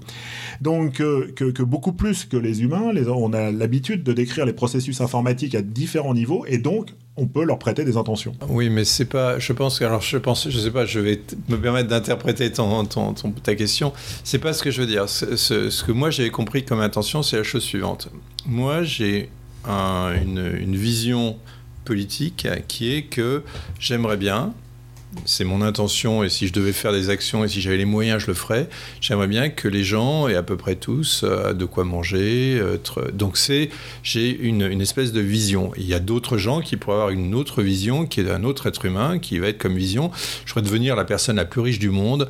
Je voudrais accaparer toutes les richesses. Je voudrais devenir Bill Gates, mais pas filer la moitié de ma mais, mais tu nos pauvres. D'accord? Donc ça, c'est une intention. Bill Gates, c'est une intention qui est de dire, je, je, je, vais interpréter Bill Gates, c'est je veux devenir très riche et quand je serai très riche et avec mon épouse, on va distribuer toute notre fortune aux pauvres. Tu vois, ça, c'est des intentions. C'est-à-dire que il y a une, une, un, un, but, quelque chose qui fait qu'on agit. Euh, la question pour euh, que j'ai compris moi de, ce que tu as posé, c'est quand j'ai écrit un algorithme, c'est un être humain qui lui a dit tu fais ça. C'est-à-dire que quand on a fait du trading, l'humain savait peut-être pas le, à quoi servait le trading, mais il a dit bah voilà, le trading c'est qu'il faut que tu échanges euh, des, actions le plus vite possible pour faire que mon portefeuille devienne le plus gros. Puis après l'algorithme s'est débrouillé, puis ça fait un crash. D'accord? Donc le, résultat c'était le crash, mais l'intention, c'était l'intention d'un humain qui était de devenir le plus riche possible. Et, la question qu'on peut se poser, c'est est-ce qu'un algorithme peut avoir une intention qui serait humaniste, qui serait euh, de devenir le plus riche du monde Je ne sais pas. Ah, humaniste, peut-être pas, mais devenir le plus riche du monde, oui. Mais ce serait un humain qui lui aurait donné ou est-ce qu'on pourrait imaginer qu'il le trouve lui-même? Ce qui est vrai, c'est que l'ordinateur ne peut pas jouir de sa fortune, il peut juste la donner à un humain. Donc, euh, donc forcément, il ne peut pas avoir comme but de s'enrichir lui-même en tant qu'ordinateur ou en tant qu'algorithme. Euh, en revanche, on pourrait dire que si euh, la notion d'intention, c'est la notion de but, on pourrait dire qu'un ordinateur qui fait une multiplication a une intention qui est de trouver le produit de deux nombres. On pourrait Mais dire que lui a donné un humain.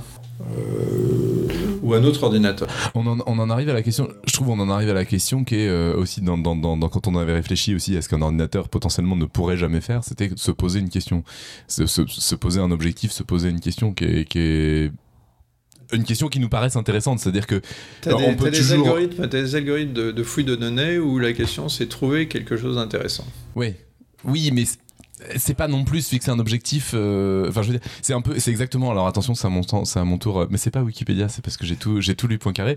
Mais euh, j'aime beaucoup citer Poincaré, mais qui fait bien la distinction entre la logique et les maths, en disant la logique c'est que un enchaînement de tautologie, les mathématiques, il y a un discours derrière, il y a, il y a, il y a, il y a, un sens, il y a une intuition, il y a, il y a des objectifs, et c'est bien ça qui distingue les mathématiques de la logique. Et, je trouve que de la même façon, il y a une distinction à faire entre l'algorithme pur et puis effectivement son intention, ce que, ce que qu'une personne a voulu, l'objectif, le but qu'on s'est fixé, la question qu'on s'est posée, et, où là, est-ce que vraiment, effectivement, c'est propre à l'algorithme ou c'est euh, l'humain qui est derrière, quoi? Mais on pourrait penser que les intentions très altruistes que Serge nous a décrites comme étant les siennes, elles ont été euh, simplement, euh, c'est pour lui peut-être une condition de survie, parce que dans, le milieu dans lequel il vit, s'il disait le contraire, il serait, il serait lynché, ou, ou c'est peut-être juste une question de, de, de, sélection, euh, de sélection naturelle qui a fait que ce type d'idée a, a, survécu. C'est vrai, Serge, quelle est la raison de ton intention humaniste? Non, mais tu, as, tu, as, complètement raison. On pourrait imaginer des, des, algorithmes euh, d'apprentissage qui, euh, qui évolueraient en fonction de leur, euh, de leur environnement et qui finiraient par avoir des intentions qui seraient pas prévues, qui n'auraient pas été imaginées par leur concepteur. Donc on est arrivé que ce qu'on vient de faire, c'est quoi? On vient d'arriver d'arriver à faire exploser la seule raison qui nous semblait distinguer un algorithme d'un être humain. On est, on est, mal barré là.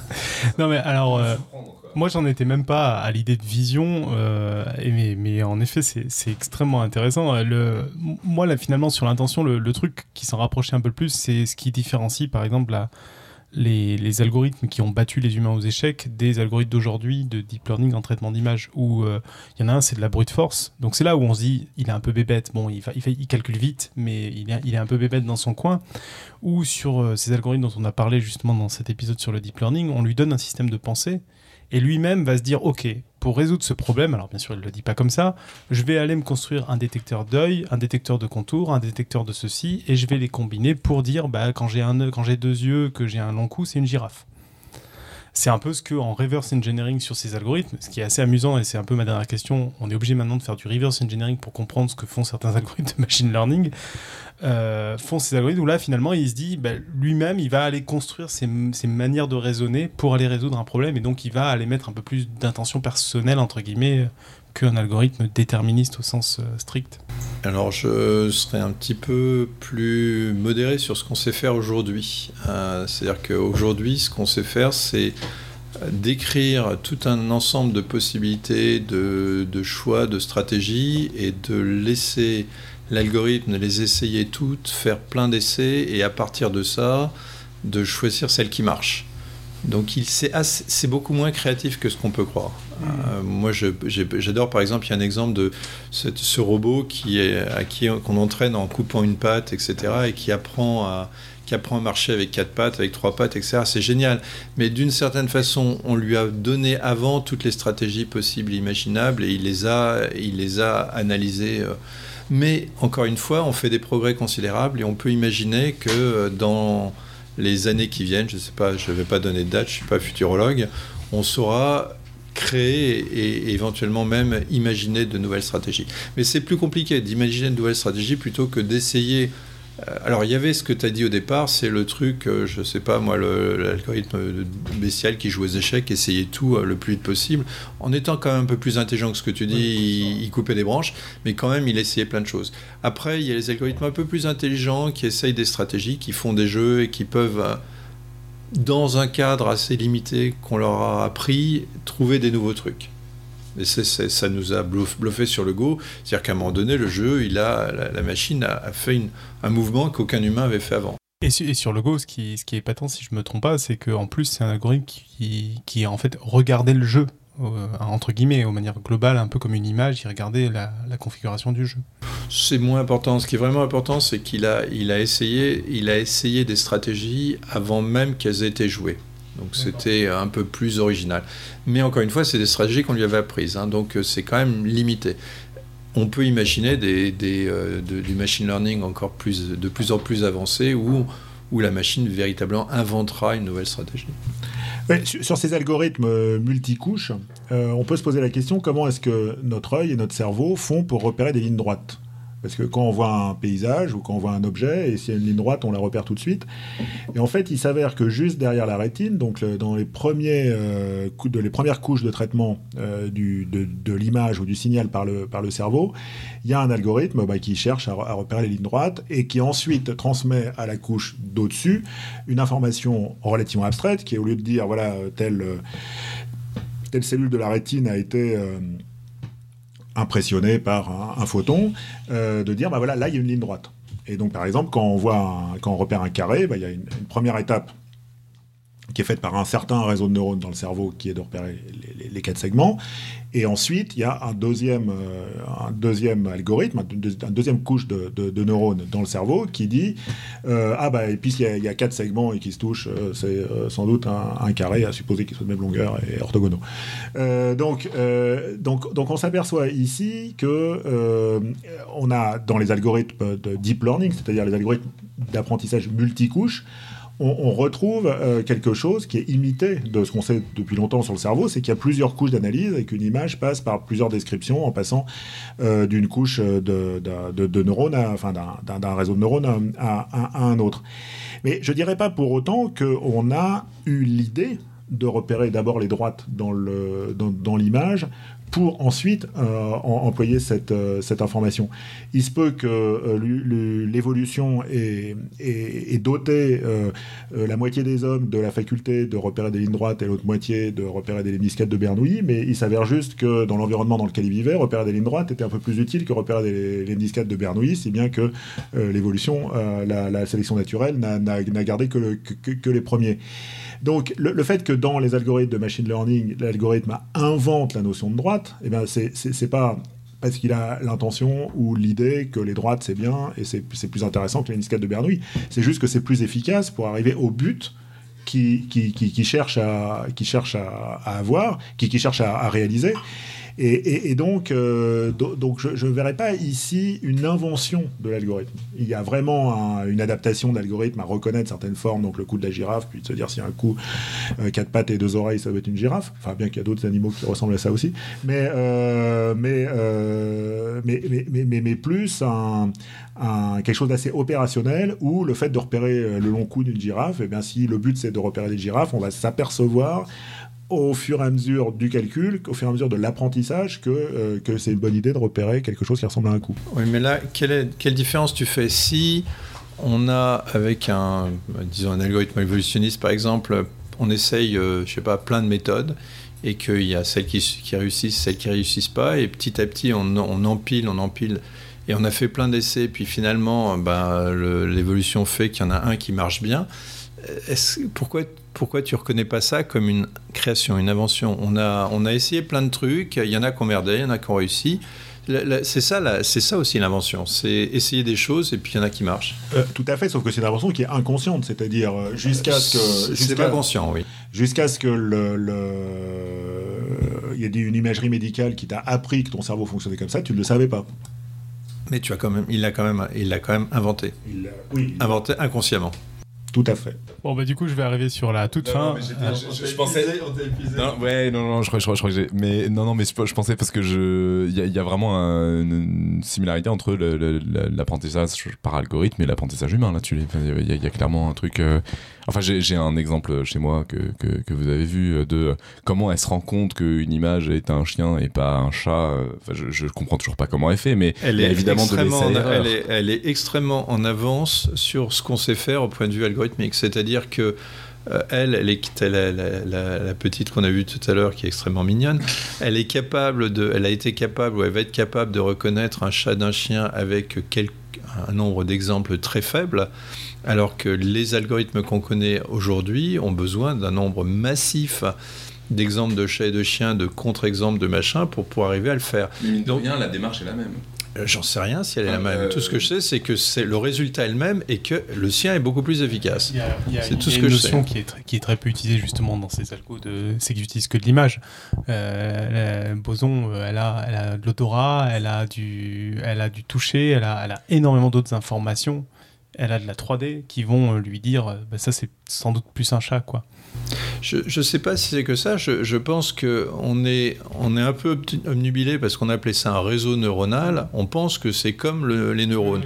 On n'en sait rien. Moi, à mon avis, les réseaux neuronaux, avec tout le respect que je vois sur toute la recherche, sont très en retard de ce qu'elle est capable de faire pour reconnaître un chat d'un chien. Ça, on, en avait parlé donc, au début de la saison, justement, ça, va me faire boucler parce que sur la dernière question, c'était exactement sur ça. Moi, j'avais essayé de me renseigner auprès de, chercheurs en, en, neurosciences et tout. Ils m'ont dit non, mais ça, c'est de la rigolade. Maintenant, on est très très loin de ce genre de modèle. Alors, c'est pas stupide, mais euh, tout ce qu'on sait sur le cerveau est beaucoup beaucoup plus complexe que, que ces, ces réseaux-là. La, la, quantité d'informations que tu échanges entre ton œil et ton cerveau euh, est, presque du même ordre de grandeur que sur ce qui, ce qui se transite sur Internet. Donc on est, on, est en, on est en avance vachement, mais il y a quand même beaucoup plus d'informations euh, au niveau du cerveau. Et alors justement sur, euh, sur cet épisode de début de saison où, justement on avait essayé de balayer un peu le, le, machine learning, le deep learning en particulier et le machine learning plus en général, je suis très content de recevoir des, des gens informaticiens mais finalement pas mal mathématicien aussi, parce que euh, la réalisation finale, c'est qu'une vraie différence entre ce qui est fait en machine learning et ce qu'on peut faire dans, le reste des sciences, c'est qu'en machine learning, et c'était ce qui m'avait même amusé sur un, article de Google qui parlait de son algorithme de machine learning, c'est qu'ils faisaient du reverse engineering sur leur algorithme. C'est-à-dire que finalement, on, avait, on a des algos qui de plus en plus sont très bons à résoudre, mais on ne comprend pas. Et j'ai l'impression que l'humain, on en discutait euh, il y a un an, un an et demi avec euh, Nicolas Gisin sur la mécanique quantique, où ils ont des équations qui marchent, mais ils ont besoin d'une explication. Et aujourd'hui, j'ai l'impression qu'on va dans un monde où on va avoir de plus en plus de choses résolues, mais de moins en moins de choses qu'on comprend. C'est grave, pas grave pour les informaticiens, mathématiciens que vous êtes? C'est à peu près le cas dans n'importe quel gros système informatique. Quand tu as un gros système informatique avec des millions de lignes de code et et euh, de la synchronisme des trucs comme ça. Au bout d'un certain temps, tu arrives plus à vérifier tout ce qu'il fait. Tu peux pas, euh, je la combinatoire est telle que tu peux pas faire un raisonnement complet de tout ce qui se passe. Donc tu finis par prendre ça comme une boîte noire et étudier ça comme un phénomène physique. C'est un phénomène qui est d'une certaine façon au-delà de ta compréhension. Euh, mais, euh, mais, encore une fois, sur le machine learning, c'est un petit peu différent parce qu'il y a des travaux pour essayer de donner un peu plus d'explications. Il y a des gens qui bossent là-dessus. Essentiellement, il faut arriver à, expliquer ce qui se passe dans le, sur le deep learning, sur différentes couches. C'est compliqué, mais c'est pas rédhibitoire. C'est juste que c'est un domaine qu'on ne sait pas encore faire. Alors, bizarrement, cette euh, différence entre prédire et expliquer est, venue, il me semble, d'abord en mathématiques. Donc, euh, dès les années 70, on a utilisé des ordinateurs pour résoudre des, problèmes mathématiques. Et euh, par exemple, le célèbre théorème des, quatre couleurs qui a été résolu en 76. Et euh, la démonstration du théorème des quatre couleurs, c'est une démonstration par cas. C'est-à-dire, on a l'habitude de faire des démonstrations par cas. Par exemple, on veut montrer que le, carré d'un réel est toujours positif. Donc on fait deux cas, il y a le cas où le réel est positif et le cas où le réel est négatif, et dans les deux cas, le carré est positif, donc on sait que dans tous les cas, c'est positif. Alors, c'était la même euh, démonstration qui était faite par un, ordinateur, mais au lieu d'avoir deux cas, il y avait 1500 cas. Et dans chacun des 1500 cas, ça se euh, divisait à nouveau en plusieurs milliers de cas. Et donc, il y a ici quelque chose qui va contre euh, l'esprit scientifique, puisqu'on s'est rendu compte que dans ces 1500 cas, la réponse était toujours la même. Et euh, on a dit, ah ben on est content, on sait maintenant que le théorème des quatre couleurs est vrai euh, pour cette raison. Ça, veut dire que si tu prends n'importe quelle carte planaire, tu peux trouver une, colorisation, tu peux colorer la carte avec quatre couleurs en, étant sûr que deux régions qui se touchent n'est pas la même couleur. Oui, ça c'était l'énoncé du théorème, mais c'était plus la méthode qui m'intéressait. Oui, oui, oui, tout à fait, tout à fait. Parce que oui, connaît, mais nos auditeurs mais, pas tous. Non, mais les auditeurs peuvent regarder dans Wikipédia, c'est bien expliqué. le, le, pourquoi ça va contre l'esprit scientifique? Parce que si on prend un dé et qu'on le lance 1500 euh, fois, et que 1500 fois, il n'arrive jamais que le, le, la face 7 sorte on va se dire, il y a, peut-être une raison. C'est la base même de la démarche scientifique, de dire, il y a une raison, il faut la chercher. Alors peut-être il n'y a pas de phase 7 sur le dé, c'est une, bonne, une, bonne, explication. Mais euh, là, on est complètement à l'inverse. On dit, ah bah très bien, ça a marché 1500, 1500 fois. On n'a pas à chercher de raison pour laquelle ça a marché. Il n'y a, pas forcément une raison unique euh, pour laquelle ça a marché. On est content de savoir que le, théorème est vrai. Alors au moment où cette démonstration est, apparue, il y a eu un, un, certain nombre de critiques qui ont dit, bon, alors c'est pas une vraie démonstration parce qu'elle nous dit que le, toute carte planaire est coloriable avec quatre couleurs, mais elle ne nous dit pas pourquoi. Et il y a ici une, idée bizarre qui est apparue, c'était que, bon, on avait appris à l'école qu'une démonstration, ça servait à savoir que quelque chose était vrai. Et là, tout d'un coup, on donnait à la charge, on chargeait la, démonstration d'une nouvelle fonction qui était de nous expliquer pourquoi. Et en fait, euh, rétrospectivement, on s'aperçoit qu'avant le théorème des quatre couleurs, à peu près toutes les démonstrations nous expliquaient pourquoi quelque chose était vrai, en même temps qu'elles nous expliquaient qui était vrai. Et là, on s'est aperçu que c'était pas du tout la même chose. C'est-à-dire, il y a des cas où on sait que c'est vrai, mais on ne sait pas pourquoi. Et euh, à cette époque, on a dit, bon, c'est pas grave, bientôt on saura pourquoi, on va finir par trouver une autre démonstration. Et puis là, ça fait quand même bientôt 40 euh, ans, et non, ça fait exactement 40 ans, et on n'a toujours pas euh, trouvé d'explication. et on peut se dire, bah, peut-être qu'il n'y a pas d'explication, et il y a même un théorème qui s'appelle le théorème de Gödel, qui nous apprend qu'il existe des énoncés extrêmement courts qui ont des démonstrations extrêmement longues, enfin, L'énoncé n'est pas forcément extrêmement court, mais la démonstration est très longue par rapport à la taille de l'énoncé. Et donc, euh, ce, type de démonstration, il euh, n'y a, pas de raison de penser qu'il y a aussi une autre démonstration qui est, euh, plus explicative. Et alors ça, c'est une, vraie, prise de conscience du fait que une démonstration, il y, a, y, a, des, démonstrations qui expliquent que, il y a des démonstrations qui expliquent pourquoi, enfin qui disent que, et d'autres qui disent pourquoi, et, qu'il n'y a aucune raison de penser que les secondes seules sont des démonstrations. Alors, après, ça, ça c'est général. Une fois qu'on avait pris cette conscience, on s'est aperçu que c'était euh, conscience de ça, je veux dire, on s'est aperçu que c'était très présent dans, de très nombreuses situations. Par exemple, quand on calcule le temps qu'il va faire demain, donc pour prédire la, météo, bon, bah, on utilise des, centaines, des milliers de mesures de pression, de température, etc. On vous dit demain il va faire 17 degrés, et personne ne dit mais bon, ok, on sait qu'il va faire 17 degrés, mais pourquoi est-ce qu'il va faire 17 degrés et non 16 en général, on ne pose pas cette question. Bien entendu, euh, comme tout le monde, euh, ce que nous aimons, c'est comprendre pourquoi, et euh, on peut dire à quoi bon cette démonstration du terrain des quatre couleurs qui nous explique que quelque chose est vrai, mais qui nous dit que quelque chose est vrai sans nous expliquer pourquoi. Cela dit, beaucoup de médicaments sont dans ce cas-là aujourd'hui, et on peut se dire que finalement, le rôle d'un biologiste, d'un pharmacien, d'un médecin qui fabrique un médicament, c'est pas, pas seulement d'essayer de comprendre pourquoi son patient est malade et pourquoi le, médicament agit, mais que si on sait que le médicament agit et on ne sait pas pourquoi, bah peut-être c'est déjà pas si mal. Disons, au moins du point de vue du malade, ça peut être assez utile quand même. Il y, a, il y a quand même une. oui, euh, oui, mais il y a quand même des limites à ça. Euh, en particulier, si on reprend déjà le, théorème des quatre couleurs, quand, les, euh, quand ça a été fait dans les années 80, fin des années 70, je sais plus, fin des années 70, moi j'ai connu des mathématiciens qui disaient j'y crois pas. Alors j'y crois pas, pourquoi? Bah, Peut-être que dans votre connerie de, programme, il y a une erreur. Enfin, je veux dire, euh, moi je sais pas. Et, donc, euh, il y a une question, non seulement, il y a une première question qui est pas seulement la, le, résultat, mais la confiance qu'on peut avoir dans le résultat, qui n'est pas quelque chose de nouveau hein, dans les résultats mathématiques. Avant aussi, même avec des preuves, il y a toujours eu des questions de confiance, et théorèmes faux, etc. Moi, ça, c'est pas, pas nouveau. Ils sont tellement longs à démontrer ou à euh, vérifier qu'il y a des erreurs qui restent. Mais là, en l'occurrence, c'était presque méthodologique. Les, moi, j'ai des mathématiciens qui me disaient je ne crois pas dans un algorithme, dans un théorème qui a été démontré par un ordinateur. Et ça a beaucoup évolué bien plus tard quand euh, Georges Gontier et son équipe sont arrivés à, avoir une preuve dans laquelle on puisse avoir euh, une preuve qui puisse être vérifiée par un autre euh, ordinateur, etc. Donc on, a, on, sophistique un peu la démonstration. Donc je pense que de la même façon qu'il que, y a ça, il y a une question de confiance qu'on peut avoir dans ces résultats-là. Donc pour le climat, c'est extrêmement vrai. C'est-à-dire qu'il y a plusieurs modèles pour calculer le climat. Ils sont pas tous, ils sont pas tous d'accord entre eux.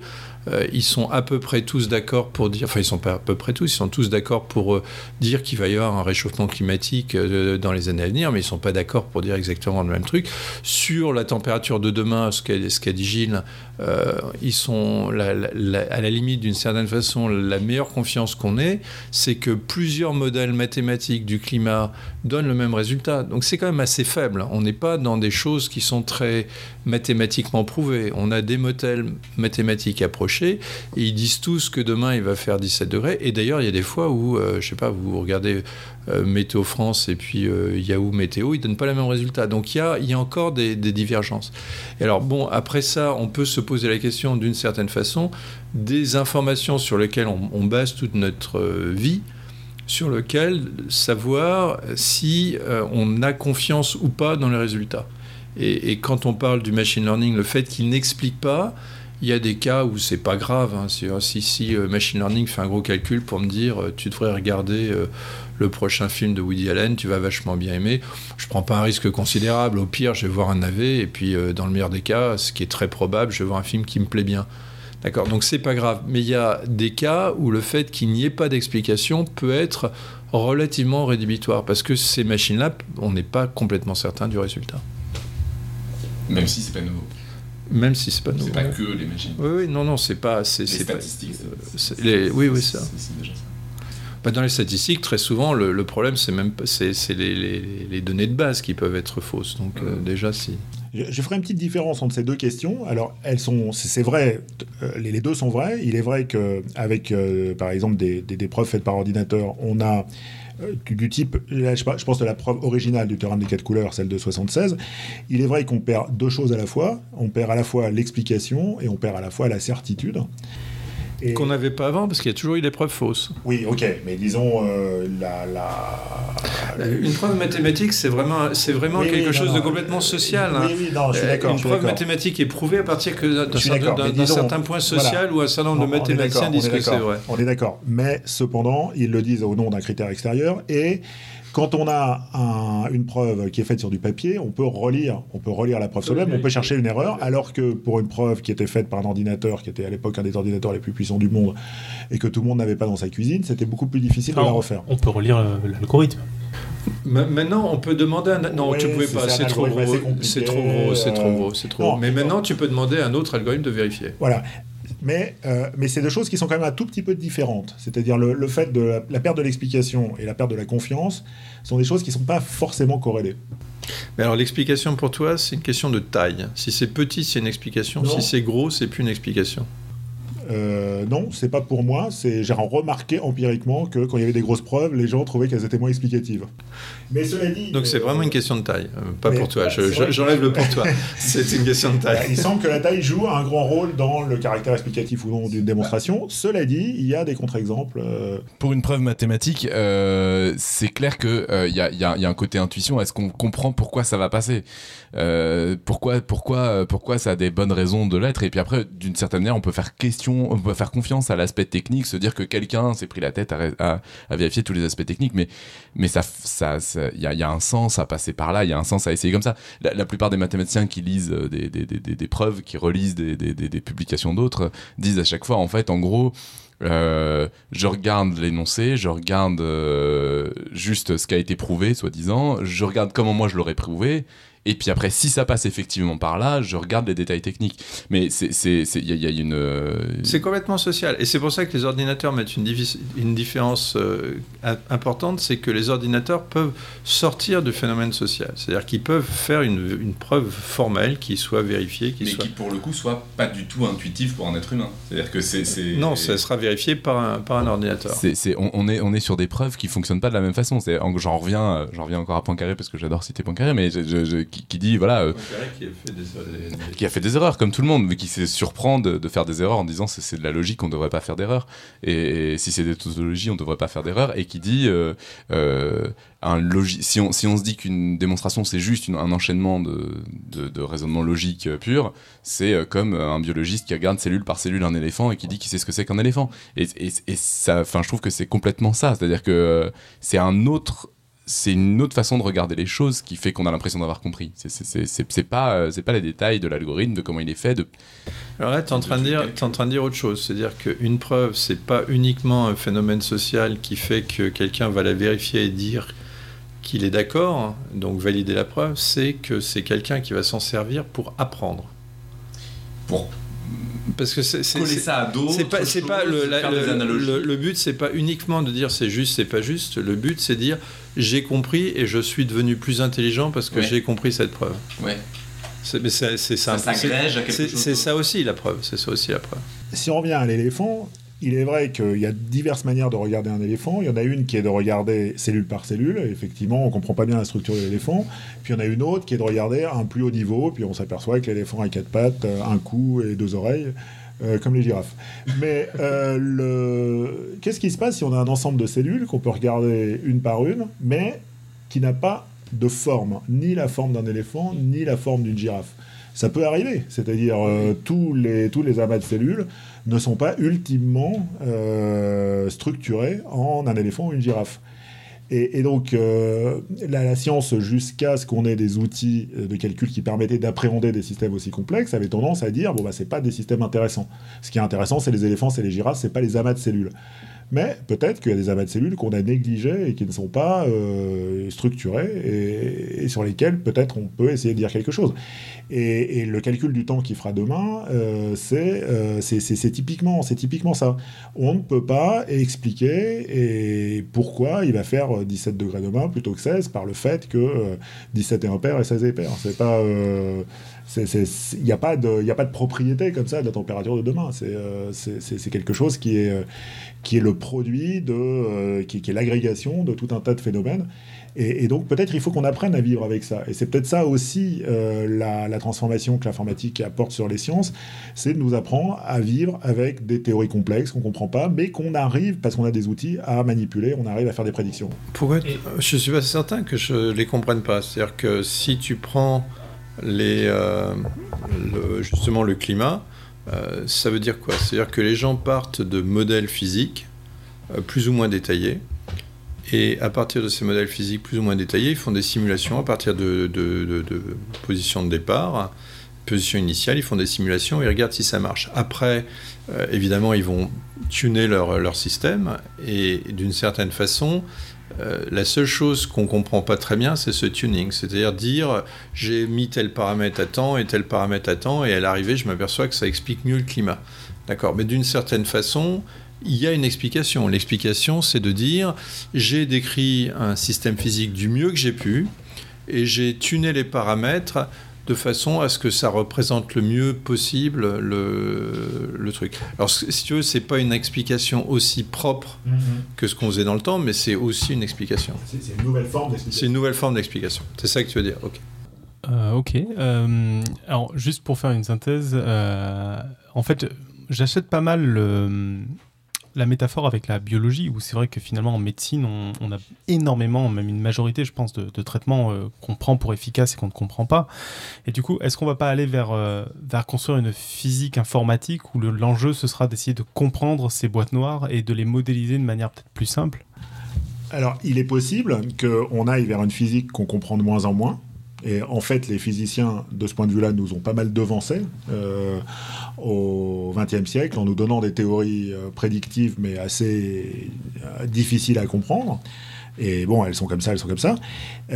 donc, il y, a, une, vraie question qui est est-ce qu'on va continuer à aller dans cette direction et, et, l'informatique pourrait nous aider? C'est-à-dire, elle pourrait nous aider à faire des prédictions à partir de théories de plus en plus complexes et de moins en moins compréhensibles. Et c'est une voie qui mérite d'être explorée. C'est pas la voie qui nous semble la plus euh, attrayante, mais euh, c'est peut-être la voie qui va nous permettre de, prédire certains phénomènes. C'est pas la plus attrayante, mais c'est sans doute une des plus efficaces. Mais c'est peut-être une voie qui peut être très efficace. Et, euh, donc, quand, il y a des objectifs concrets, comme par exemple soigner un malade, on peut, on peut pas tellement les, la, rejeter. Alors, il y a aussi d'autres liens entre informatique et physique, qui est que l'informatique nous aide aussi par ces concepts, cette fois-ci, et pas tant par ces outils, à repenser euh, certaines, euh, certaines notions physiques d'une manière, euh, d'une manière un peu différente. Et en particulier, une, une des notions essentielles en informatique est la notion d'information. Et on s'aperçoit aujourd'hui, euh, rétrospectivement, que l'information est une notion physique. C'est-à-dire, euh, si on remonte euh, aux travaux de Boltzmann, de, de, de Brillouin, de, Landauer, de Bennett et de, physiciens plus récents, euh, comme Bekenstein par exemple, on s'aperçoit que la, il y a une lente émergence de la notion d'information en physique au cours euh, de la fin du 19e siècle et, du 20e siècle. Et donc une question, c'est est-ce que là, on n'a pas, avec euh, l'émergence de cette notion d'information, une explication de phénomènes physiques qu'on n'arrivait pas à expliquer avec les notions de, poids et de masse à une époque où on ne donnait pas une signification physique à la notion d'information? Donc ça, c'est des, questions qui sont très ouvertes. On ne sait pas du tout si euh, prendre en compte la, notion d'information euh, en, physique va nous permettre de mieux comprendre la physique ou pas. Mais c'est une autre piste euh, qui, mérite d'être explorée. Ce qui est intéressant, c'est que les deux pistes vont complètement à l'inverse l'une de l'autre. Il y en a une qui nous dit c'est pas grave si on comprend moins parce qu'on a des ordinateurs, et il y en a une qui nous dit peut-être les ordinateurs et, en particulier les concepts d'information qui vont avec vont nous aider à mieux comprendre les phénomènes physiques. C'est très intéressant. Ça fait quand même un peu trembler parfois, euh, comme disait Serge, parce que là je suis sur un site euh, à titre anecdotique, je ne sais pas si vous connaissez Spurious Correlation, qui est le meilleur exemple pour dire que corrélation n'est pas causalité. Et sauf que dans un monde où on a des algorithmes de plus en plus intelligents, mais où on comprend de moins en moins, on pourra nous dire ah il y a de grandes chances que vous vous suicidiez parce que euh, euh, les États-Unis ont dépensé plus en sciences euh, cette année. Parce qu'on peut quand même prédire malgré le fait qu'on ne comprend pas pourquoi. Donc c'est là où je rejoins les, les aspects un peu effrayants parfois de, de prévision qu'on comprend pas du tout. Je je pense pas que ce soit effrayant. Je pense juste c'est aussi, aussi effrayant que le fait que tu es un inconscient, tu as appris à vivre avec et, mm. et ça t'empêche pas de vivre. Hein. Il Faut pas éliminer le, fait que potentiellement ça peut aussi faire émerger, euh, comme, euh, comme pour les vidéos ou les machins, où des, des, machines finissent par faire émerger des concepts, que ça puisse faire émerger des concepts que nous-mêmes aurions eu du mal à, à, trouver et qui nous simplifient la description du monde aussi, enfin, en étant très très optimiste. Oui, oui, le, concept d'information est, possiblement un exemple. Ok, euh, bah, je crois qu'on est au bout. On a, on a posé un peu toutes les questions d'auditeurs, donc on va passer juste au pitch. À la citation, j'en ai une de secours si jamais euh, vous n'avez pas de citation. Je suis sûr que vous allez avoir une citation au moins avec toutes ce, ce- cette balade, ces balades dans Wikipédia. euh, il va bien y avoir une citation euh, sous la main. Moi, j'ai, j'ai une- je l'ai oublié, mais je la retrouve plus. Ah, moi, j'ai une citation que Queneau attribue à Turing. Donc, je, je fais confiance à Queneau. Je pense que c'est une citation de Turing, mais en fait, j'en sais rien. Je l'ai lu dans, dans, dans Queneau. Et donc, Queneau fait dire à Turing que seul un ordinateur peut apprécier un poème écrit par un autre ordinateur. Ça me paraît. Ce qui est pas c'est pas forcément vrai, du coup. C'est C'est c'est ce, ce c'est ce que dit, c'est ce que dit Queneau de ce que dit Turing. Ouais, mais que nous, c'était il y a. Euh, je te laisse pitcher la semaine prochaine et peut-être que Serge en aura une autre parce que je crois. que- Alors, je pitch la semaine prochaine puisque finalement il y a une émission la semaine prochaine. Alors attendez, je vais euh, je, je- en direct, je cherche.